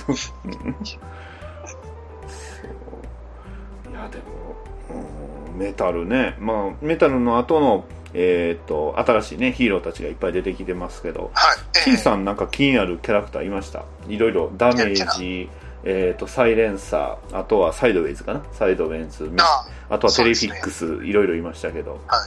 どうですかバットマン好きのシンさん的には、こう、どれか気になるキャラクターいましたか？これ難しいですね。結構みんないいキャラしてそうじゃないですか。なんかしてるどれもね、面白いんですよ、残念ながら。どれかを切りたいって言うんですけどね、どれも割と面白いですね。僕は泣く泣く他の人がみ読んで、あの、たまにあの、説明してくれるからっていう理由でサイレンサーとダメージは切ってるんですよ。そうええあの、他の人がや、ね、書いてくれるんでっていう理由で。そう。でもね、テレフィックスとね、サイドウェイズがどうしても見てしまうんですけどね。いや、いいですよね。いやいいですよね、あれが。うん。あとはね、あの、で、テッドコードの復活をみんなね、待ってますけど。あ、そうですね。みんなというか僕の周りの界隈だけなんですけどね。うんどっちかというと一人だけが二人だけかなっていうレベルなんですけどね。あというのも、チャールストンコミックスのキャラクターが結構ふそろそろ出そうな感じなんですよね。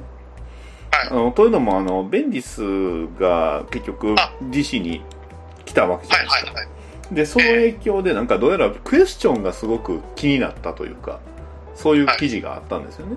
ええ、ですので、ということはクエスチョン、ね、クエスチョンと、はいね、あの、えっ、と、アトムと、ね、そして、ね、えーブルービートルといえば、まさに、ウォッチメンじゃないですかっていう。ね。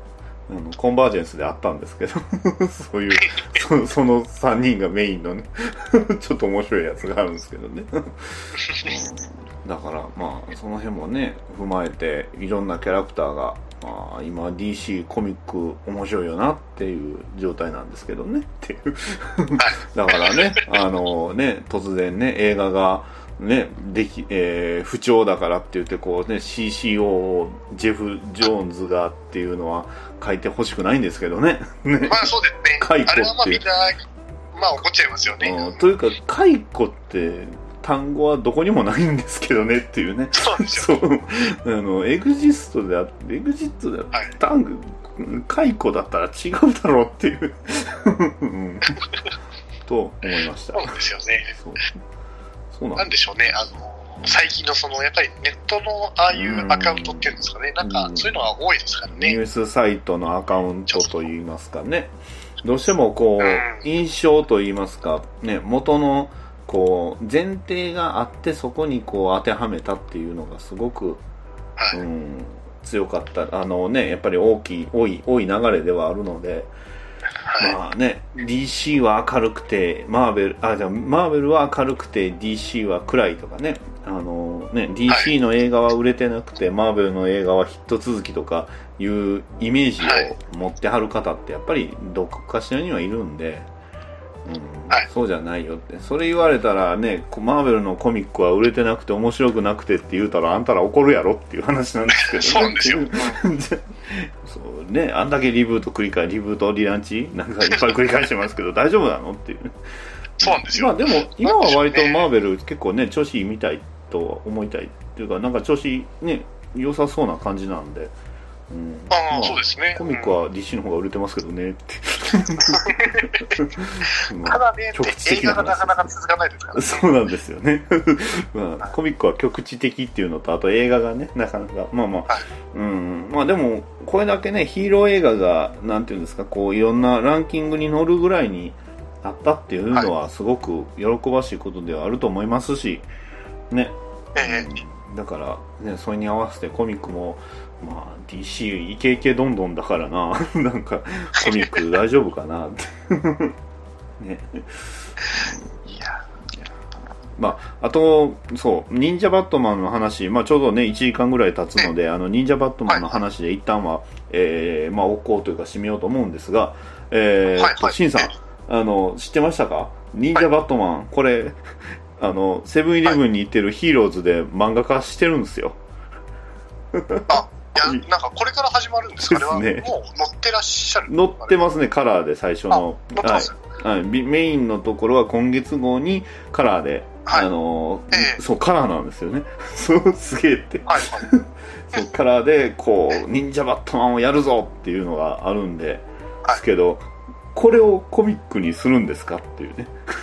そうなんですよ。これできるんですかできますかっていう、ちょっと心配なんですこれよね。大丈夫っていうそうなんですよね。これ、ね、漫画家さんはこれ映画見たときどう思ったんでしょうね、これ。そうなんですよね。あの、あの方結構有名な方なんですよね。僕あの、あんまり存じ上げてなくて。ああ、そうなんですよ。僕もね、そんなにご存知ではないんですが、でも、はい。でも、まあ、ゆね、すごくメインビジュアル自体、読んだ感じはすごい面白そうなんですけど、でも、はいこれを映画を見てから、これをコミックにすんのかって、すごい不安と言いますか。まあ、保管がされればそれはそれでやっぱり嬉しいですけどね。あの熱量はやっぱり欲しいですよね。いやいや確かに。そうなんですよね。でも、すごいことするような。で、えっと、あとは、あの、バットマン、えっと、バットマンジャスティスリーグですかね。あの、はいレッドの方も、まあ、好調と言いますか。そうですね。あの、確実に話数を重ねておりますが、はい。えー あれ、アクアマンとオーシャンマスター好きにはたまらないですよね。たまんないですね。なんか、あの作者の絵ってやっぱり、ああいうキャラクターとか、まあちょっとこう、うん。得意ですよね。ですね。ちょっと、造形的にも。さ、さらさらしたというか、そうそうです、そうです。あの、兄弟を描くのがうまいなって思いました、すごく。そうなんですよそうでね。すね。はい。ね、あの、マーベルの皆さん、DC にもね、あの、あんなこじらした兄弟がいるんですよ。こじらした弟は。いろいろ見てくださいっていううそですね。こじらせてましたね、あの弟は。だいぶこじらせてましたね。ねもう、だからね、すごいなって。だから、もうちょっとあの、マーベルの方もね、コミックでもっといろいろね、多く展開してもらったらね、はいもっと見る、ね、幅広がるのかなって思うんですけどね。なかなかマーベルのコミックの方があんまり、コロコロコミックに、えー確かディスクウォーズ・アベンジャーズか、その後ぐらいのあたりに確かあったのかな。あと、フューチャー・アベンジャーズのコミックがあったかなっていうぐらいなんで。ああ、そうなんですね。ねええまあね、スパイダーマンは好きなんでね、スパイダーマン好きとしてはちょっともうちょっと、はい。かね、もしくはスパイダーマンがいつの間にかサイドウェイズに変わってたらびっくりですけど。ありえん。パクリやないかい。そうですよね。そう、そうですよ。テリフィックスなんかすごいですよね、あれ。そうですよね。ね、あ頭いいキャラ、ね、あの、物理系のキャラ、ね、あとこう一点、で、腕が伸びるっていう、もう4人、ね、なんか聞いたことあるぞ、ね。そう。あれ、あれ、いいんですね、あんなことやって。そうなんですよね。ねやれるんだっていう。ね、あとは、ね、あと、まあ、サイレンサーもあれ、強烈ですけどね。あまあ、あれはね、ジョン・ロミータ・ジュニアっていうのが一番の強烈度合いなんですけどね。まあそうですね。もうそこですよね。はい。まあね、新さん的にはまたね、えーいろいろ、えーいろんなバットマンのグッズをお持ちかと思われますが、あの、今回ね、また忍者バットマンで、あの、多分大変なことにはなると思っております。まあそうですね。あの、はいあありますからね。いろんなのね。はい困っちゃいますよね。そうですね。はいいやー今回ね、はい、あの、おそらく僕の知る中では、あのーバットマンをよく知る、ね、えーね、あのーまあ、に二人のうちのお一人に来ていただいたということで、本当に嬉しいんで、はいまあ もう、もう一人はね、あの、あの方ですね。そうですね。あの方ですね。あの方ですね。はい。あの方すごいですからね。あの人の、あの人のバットマンの思いはね、すごいんですよね。すごいですよ。やっぱりあの、純粋ですよね。あの、純粋さが一番強いなと思いますよね。そうですよね。純粋そう。まあやっぱりね僕も他の作品をねちょっとほ取りすぎててちょっと僕は純度がねやっぱ少ないんですよ、うん、純度がねどうしても足りないんですね。他に浮気しすぎてるんですけどすごいですあの人は本当にバットマンオンリーですからね。す オンリーなんですよ。そうなんですよ。まあ、アサクリも行きますけど、でもそれでも、うん、やっぱりすごいですね。うん。その一一本木と言いますかね。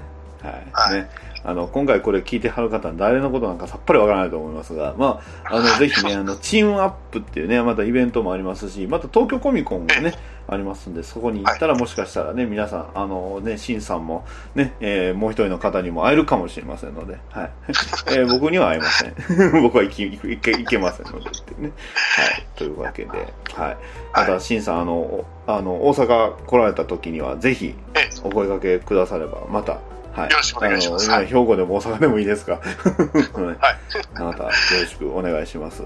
お願いします。はい。というわけで、ね。えー、まあ、気し、気せずして、実はあの、これあの、収録する気はなかったんですが、実はまあ、録音はしてましたので、ちょっともったいなさすぎるんで、収録し、あの、配信します。あ、わかりました。はい。はい。よろしくお願いしますすよ。どうすので、はいはい。では、はい。また、あの、また、また呼びます。というか、あの、け結構ずっと来てほしいぐらい、あの、来てほしいぐらいなんで、そう。はい特にあの、ニュースコーナーあたりで、僕、もうね全然英語よ、僕全然英語読めないんで、っていう、そう、解説をしていただきたいということで、はい。いやいやもうそれはもう僕よりもあの人の方がやっぱり、ね、すごいですからね。あの人、バットマンに特化しすぎなんですよ。そうですね。もう、ものすごいですからね、やっぱり。はい。というわけで、はい、今回は、あの、シンさんという方に来ていただきました。ありがとうございました。はい。ありがとうございます。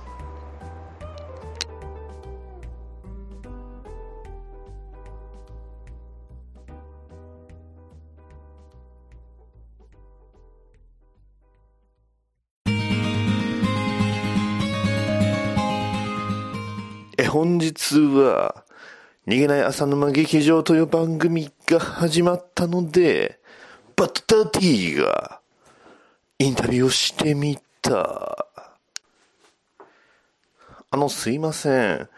逃げない浅沼劇場という番組が始まったのですが何かコメントいただけないでしょうか？ああそうだね。逃げないってのは大事だね。うん。僕もね仮面ライダーの時はね、ほんとこう、えいやっていう気持ちで逃げないようにね、望んだんだ。それとね、あの、大木ってわかるかい？今ここ僕のね、隣に大木先輩がね、いるんですけどね。ちょっとこの大木先輩のね、胸をお返し、えいやいやー、いいね。政権好きをしても、全くびくともしない。あの、逃げない浅沼劇場という番組が始まったことについて何かちょっとコメントいただけませんでしょうか？忍者か。え、いや、忍者関係、忍者か。忍者かあの、すいません。逃げない浅沼劇場という番組が始まったことについて何かコメントいただけませんでしょうか？ゴブリンか。いやいやいや、天、天、いやいや、天丼かよ。ゴブリンか。ゴブリンじゃなければいかん。ゴブリン。あの、すいません。逃げない浅沼劇場という番組が始まったことについてコメントいただけませんでしょうか？あいべんめん。あ、はい、あの、見た、見た目であの、よくご存知です。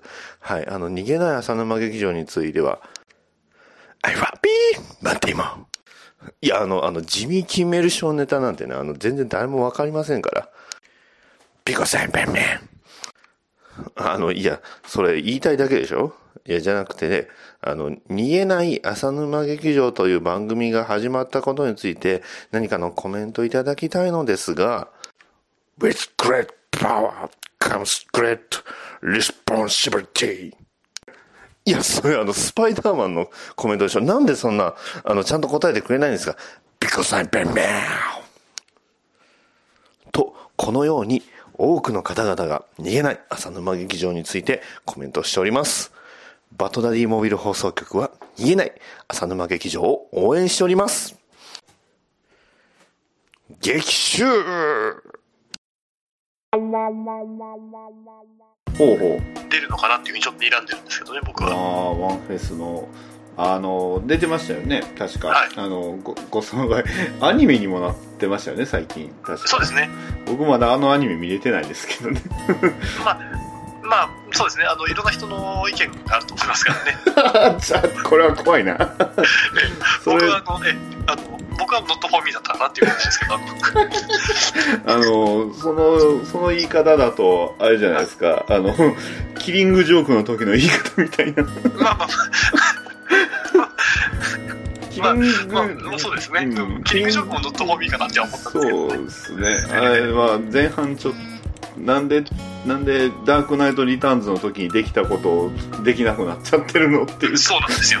なんか、あれはでも難しいですよね。なんかう、んやっぱりあそこでちょっと突き詰ま、なんか突き詰められた感じがしましたね。うんなんか、あのー、な、まあ、漫画と同じものが見たいなら漫画読むよって言われちゃうとまあ思うんで。まあまあ、そうなんですけどね。でも、はいやっぱりね、ダークナイトリターンズの時は、やっぱあの、格闘シーンが追加されてたじゃないですか、しっかりそうですね。はい。ね、あの、よりえげつなくなったというか、バットマン頑張るなって感じでしたけど、でも。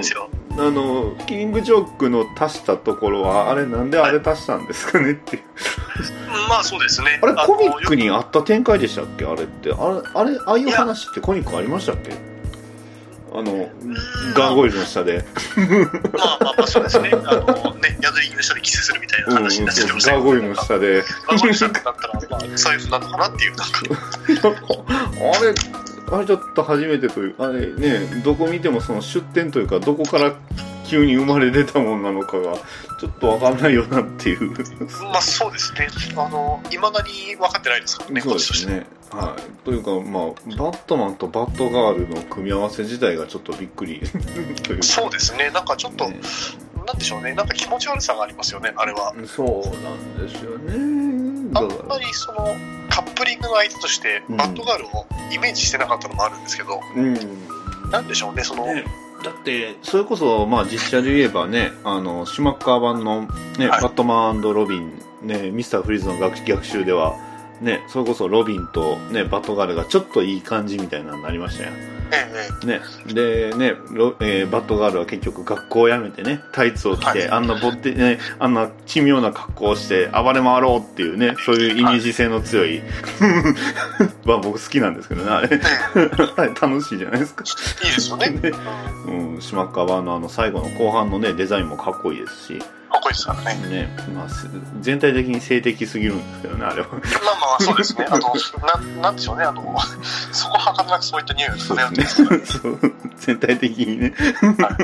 まあ、それはそれでいいんですけど、でも、はいさすがにバットマンとロマンスしたバットガールって、うーん、まあ、ピンとこないんですよね。ピンとこないですね。やっぱりこっちもそういうふうに見てないんですよね。ですよねなので、そういう対象じゃないというか、まあ、どちらかというと、バットマンがお父さんで、まあ、はい女の子の、あの、憧れのヒーロー、バットガールと、男の子の少年の憧れのロビンみたいな、そういう、えなんか雰囲気じゃないですか。そうなんですよ。うん。で、まさか、そう、ガーゴイルの下でっていうのは、まあ、そうですね。あれ、びっくりしましたけどね。いや、本当にそうですよ。だから、うん、イメージがない。ですよね。だから、なんでしょうね。僕はその、あれが入ったことで、なんか、ますます、なんでしょうね。あの、アニメーションのキリングジョークが苦手になっちゃったというか、はいはいはい。うん、なんか、ボランドの絵柄ってやっぱり大事だと思うんですよ。うんなんかキリングジョークを見る上で。いややっぱりやっぱりあのコミックのあのキリングジョークのあの、まあ、表紙からしの凄まじさっていうのがやっぱり格格が違うじゃないですかやっぱり、そうなんですよね。うん、なんか、なら他のねコミックとかとやっぱり並べても目は引くじゃないですかやっぱりうんそうですね。目を引きますし、やっぱりちょっと気持ち悪いんですよね。なんかあの、気持ち悪いけど読んじゃうっていう話なんで、なんか、そこがねすごく大事なのと僕が一番納得いかなかったのがあのバッドブラッドのラストであの状態だったのになんでその次のあれがあれやねんっていうねいや、まあ、その通りですね。そうですね。バッドブラッドのあのまんまやっ続けてくれよって思ってしまいましたが、まあそれはヤングジャスティスシーズン3に期待ですかね。そういうことですね、こというれは。ことですよね。うんまあ、ヤン。DC ユニバース、えっ、と、なんかアプリかなんかで出るんですかね？動画サイトか配信かよくわかってないんですけどね。ね、あの、タイタンズと、えっ、と、アニメのヤングジャスティスと、あと何でしたっけ？なんかありましたよね。確か、いくつか、はい、見れるっていうのがあったんで、それがもう死ぬほど楽しみです、僕は。いや、いいですよね。ね。あとは、アローにタイタンズは出るのか。賢者賢者オリー。賢者オリ ーですからね。うんオリバークイーン賢者ですから。めっちゃ偉そうなんですよ。自分を棚にあげるのあれ面白いですよ、本当。ゴッサムも結局、ね、ブルース、バットマンが出たんですかねよくわかってないんですけど。えっと、まだですかね？どうですかね？あ今、自分はシーズン3までは見てますああ、なるほど、なるほど。もう、なんでしょうね。あの、自分の中ではもう、マズース君の養育費を払ってる気持ちなんで。なんか、おじさんが円満関係あるからうまいもん食ってくれよっていう気持ちですよね。もうそうですね。うん。確かに。なんかね、あの、まあ、なんていうんですか、あの作品は、あの、みんなが嘘つく中で、ブルース・ウィンだけが嘘をつかないっていう話なんでそうですね。ね。ね、でも、成長すると一番の嘘つきになるんですよねっていうなりますね。ね。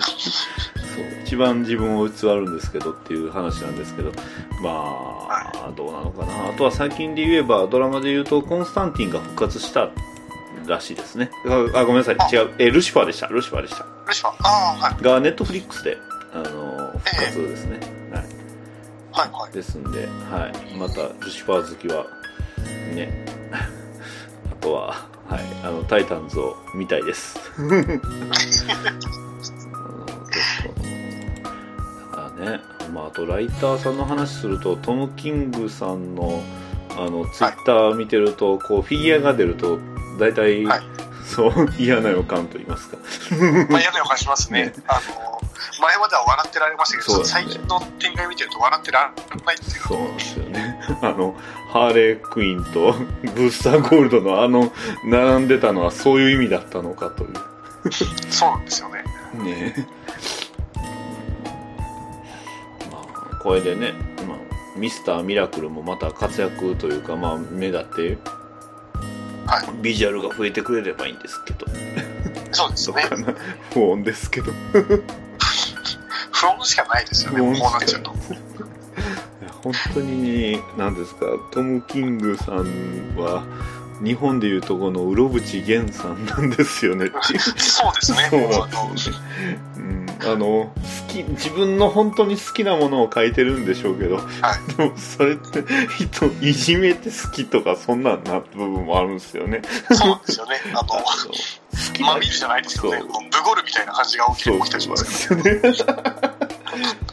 むごってしまいますね。そうですねと突然サイコパスになって、あの、急にね、現れて自分語りをするっていう。そうですね。もうそういうことが起きちゃう。あ起きちゃう。悪悪行を急にしゃ そう語り出すね、プレゼントと言い張るっていうそうですね。これが君たちギフトなんだってギフトですよ。意味ギわフトとはかんなりましたからね。ギフトとはですねねまたね最近出たえっ、とまあえおもちゃがなんか出てたかななんかリツイートでねたくさん出てますけどそうですね。うん一番ただ最近この後タイムラインを賑わすのは多分イケメンのジェイソンなんですかね。ああなるほど一応あれが来週、今週かな発売なので、はいはいはい。イケメンシリーズ、ジェイソン・ドット。もう、もの自体は、シンさん見られたんですか？あもう僕あの、バースさんとかでサンプル見たりとか結構してるんで、ほうほうほうほう。もう、まあ、彼に触った男なんですけどね、おおすげえ、はいジェイソンに、ね、バットマンにかつて愛された男でしたっけ？あれ違いましたっけ、えっとなんか、、愛し、愛しに行くのとあ、かして、に、いや、しに行くんだ。何なんですか？誰が考えてるんですか？あれって。行かれてますよね、本当に。ね、愛しに組んだ男に触った男ですね。そうですよ。うんジェイソン、俺もその間寝てるぜっていう話になりますからね。いや、ねえ、イケメンにしか許されないあの髪かき上げポーズですよね。そうですね。首を痛い。首痛いポーズですよ首ね。痛いポーズ。ねえあー大事ですよ。でも、あのね、首痛いポーズ、しかも、マスクもつくんでしょ？そうです。マスクもつくし、あの、ドミノマスクにつきますしね。ねドミノマスクもつくし、しかも髪の色はハッシュがついて、ハッシュ版。ね。そうなんですよね。メッシュ付きのハッシュ版じゃないですか。ね。でも、メッシュ付きのハッシュ版ジェイソンって、あれ、ハッシュ以外っていましたっけ？あれ？って。その、まあそうなんですよね。だから、そうなんですよね。ジェイソン好きな人は、あれは何版なんだってよく議論してますよね。はいはいはいはい。まあ、そもそもハッシュの時のジェイソンはあれジェイソンだったっけっていう。まあまあそうですね。まあまあまあね。そこになっちゃいますからね。そこになっちゃうんですよね。まあそれはあまり禁句に近いですけどね、ジェイソン好きには。はいまあそうですね。あの、ジェイソン好きな方はすごい愛が深いんで。そうなんですよね。まあ、アーカムナイトでさえも解釈違いって言って怒り出しますからね。そうですね。あの、なんでしょうね。僕の中であの、なんでしょうね。ロビンのファンのイメージって、あの、はいリックのファンは、はいなんでしょうね。知識でこう、めでる感じなんですよね。はいはいはいはい。まあ、僕はそれに近いですね。間違いない。でそうですね。知識とか、そのエピソードとかで、そうですねあの、はい彼の愛をこう、はい表現するタイプあ。あとあの、やたらと、あの、時系列にこだわります。時系列こだわりますね。時。系列とか時。系列こだわります。はい。で、まあ、ティムとかはまあ、あんまりこう、分母は少ないんですけど、やっぱり、まあ、愛が深いですよね。あのティム・ドレイクファンはどちらかというとあの他のキャラクターとの絡みが結構好きな人が多いかなって。ああのそれこそあのスーパーボーイであったりだとか、はいはい。インパルスかなインパルス、ねあのチームでのキャラクターが好きな人が多いかなっていうイメージですね。はあ、はあはあ、なるほど、なるほど。でダミアンはもう本当に、ね、あの、なんでしょうね、ダミアンファンもすごい熱が強いなと思うんですよね。あもうダミアンの母になってますねそうですね、母なんか、親、母性ですよね、母性ですねあれは。そうですね。だから、その中で僕が一番やばいなと思うのはジェイソンファンですよ。はい。なんでしょうね、この感じ。あその、う豆魚内とかでも、なんかその、話すんですけど、いはい。あの、やっぱりグッズとかを載せると、はい。ジェイソンファンが来るって言うんですよ。ほうほうほう。ん。なんかこれはあの、ちょっと面白くて、あの、ディックのファンとかは反応はするらしいんですよ。うはいはいはい。でも、あの、買ったりとかはなかなかないらしいんですよね。ああちょっと奥ゆかしいという奥ゆかしいが見るんですよ。ジェイソンファンは載せるとあの電話とかじゃなくて来るって言ってたこれはすごいあの分かりやすいのかなっていう感じしますね。なるほど。ねあ今回はあのロビンファンをね、えー解説する回ということで。まあ、うんこれとまた怒られちゃいますからね。怒られちゃいますかね。いやー、すごいな。いや、でも確かにそうなんですよね。ジェイソンのファンは、まあ、ファンはというよりも、まあ、ジェイソン・トット自体がやっぱりその、常に悲しみを帯びてるじゃないですか。まあそうですねうん。これはやっぱり特殊ですよね。それはもう逃れられるね。いくらリブートしようが、やっぱりはい逃れられないんですよね。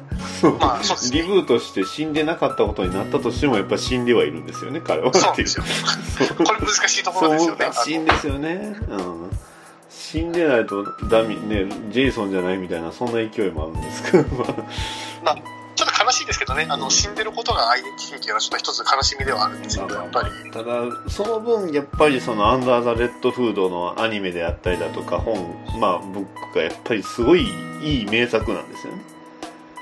うん、そうですね。名作ゆえの、まあ、逃れられないというか、まあ、イメージってついちゃいますもんね。だって、まあ、そうですね、正直、自分もまあ失礼ですけど、やっぱりアンダーザレッドフードのジェイソンが好きなんですよね。はいはいはい。ね。うん、なので、まあ、あの、なんで、今のジェイソンはちょっと距離が近いじゃないですか。はいはいね、なんで、ね、ブルース、お前はジョーカーを殺さないんだってね、俺のことは見殺し見殺しにしたくせにって言ってるジェイソンがいいんですよね。まあそうなんですよ。やっぱり、そこがやっぱりあの彼の魅力じゃないですか。だからわかりま、すこそ、忍者バットマンってその、よ。うんね、あの、あの短い時間で、うんそう。すごいですよね、あそこのシーンが、やっぱり。はい。ね。で、ね、ほんねついつい本名を言うんですよね、彼だけ。はいそうなんですよ。自制心がないんで。そうなんです。そういうの見ちゃうと、やっぱり、ね、うん、いない。やっぱり彼の魅力はそこなのかなと思っちゃうんですよね。ね。やっぱりまあ、今のね、かっこいいし、ビザロだとか、ね、それこそアルテミスと3人で、ね、はい。まあ、楽しい旅してるジェイソンもいいんですし、えね、たまにあのクソダサいスーツになったりそうですね。たまにねちょっと油断すると危ない変なスーツになるんですよね彼そうなんですよ。あれってどうしたんっていう、なんか。どこ行ったんですかね今も今割と元戻りましたけどそうですね。あとなんかあのなんかたまにビームソードみたいなの持ったりしません？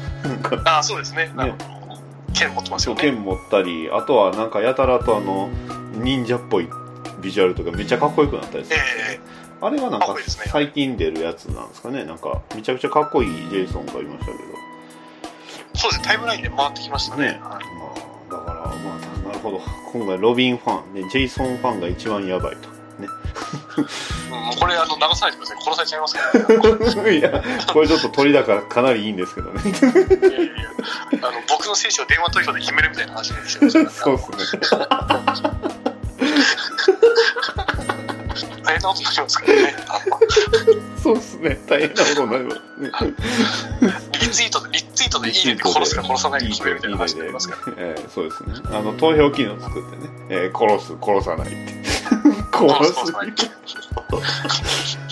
あとはもうツイッターのアンケート機能ですね。アンケートあります。そいう。なんか人狼ゲームみたいですね。釣るか釣られる。かそうそういや何の話ですかこれ。でもジェイソン・トッドはねやっぱりそういう死の匂いとはね常にセットなんですけどあのドラマの「タイタンズ」の第なんか10話か8話にタイトルが「ジェイソン・トッド」ってやったかなって書いてあるのがすごい気になるとか不穏なんですけどね。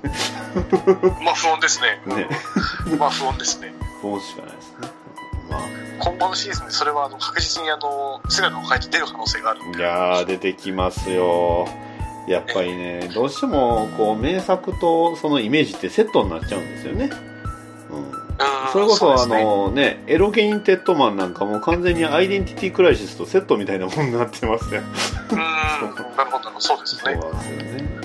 だからそこがね、まあ、なかなかだからドラマのフラッシュであのエロゲインテッドマン出てきたみたいなんですけどこれは確実にや 奥さんしなしなくなっちゃうんちゃうのっていうねもうそうですね。ね。まあね。まあ実写の話で言えばねあの結局バットマンが見上げてたあのロビンスーツは一体何者だったのかっていうのがまだまだ解明されてないですからね。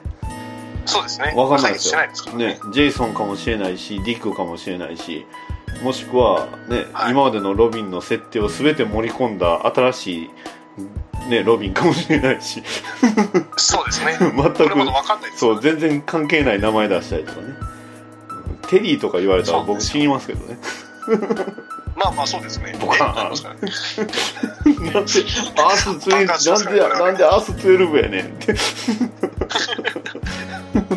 テリーかよ。テリーやったらバまあなりますよね。ねロロねブルースのクローンやんって話ですけど、う ん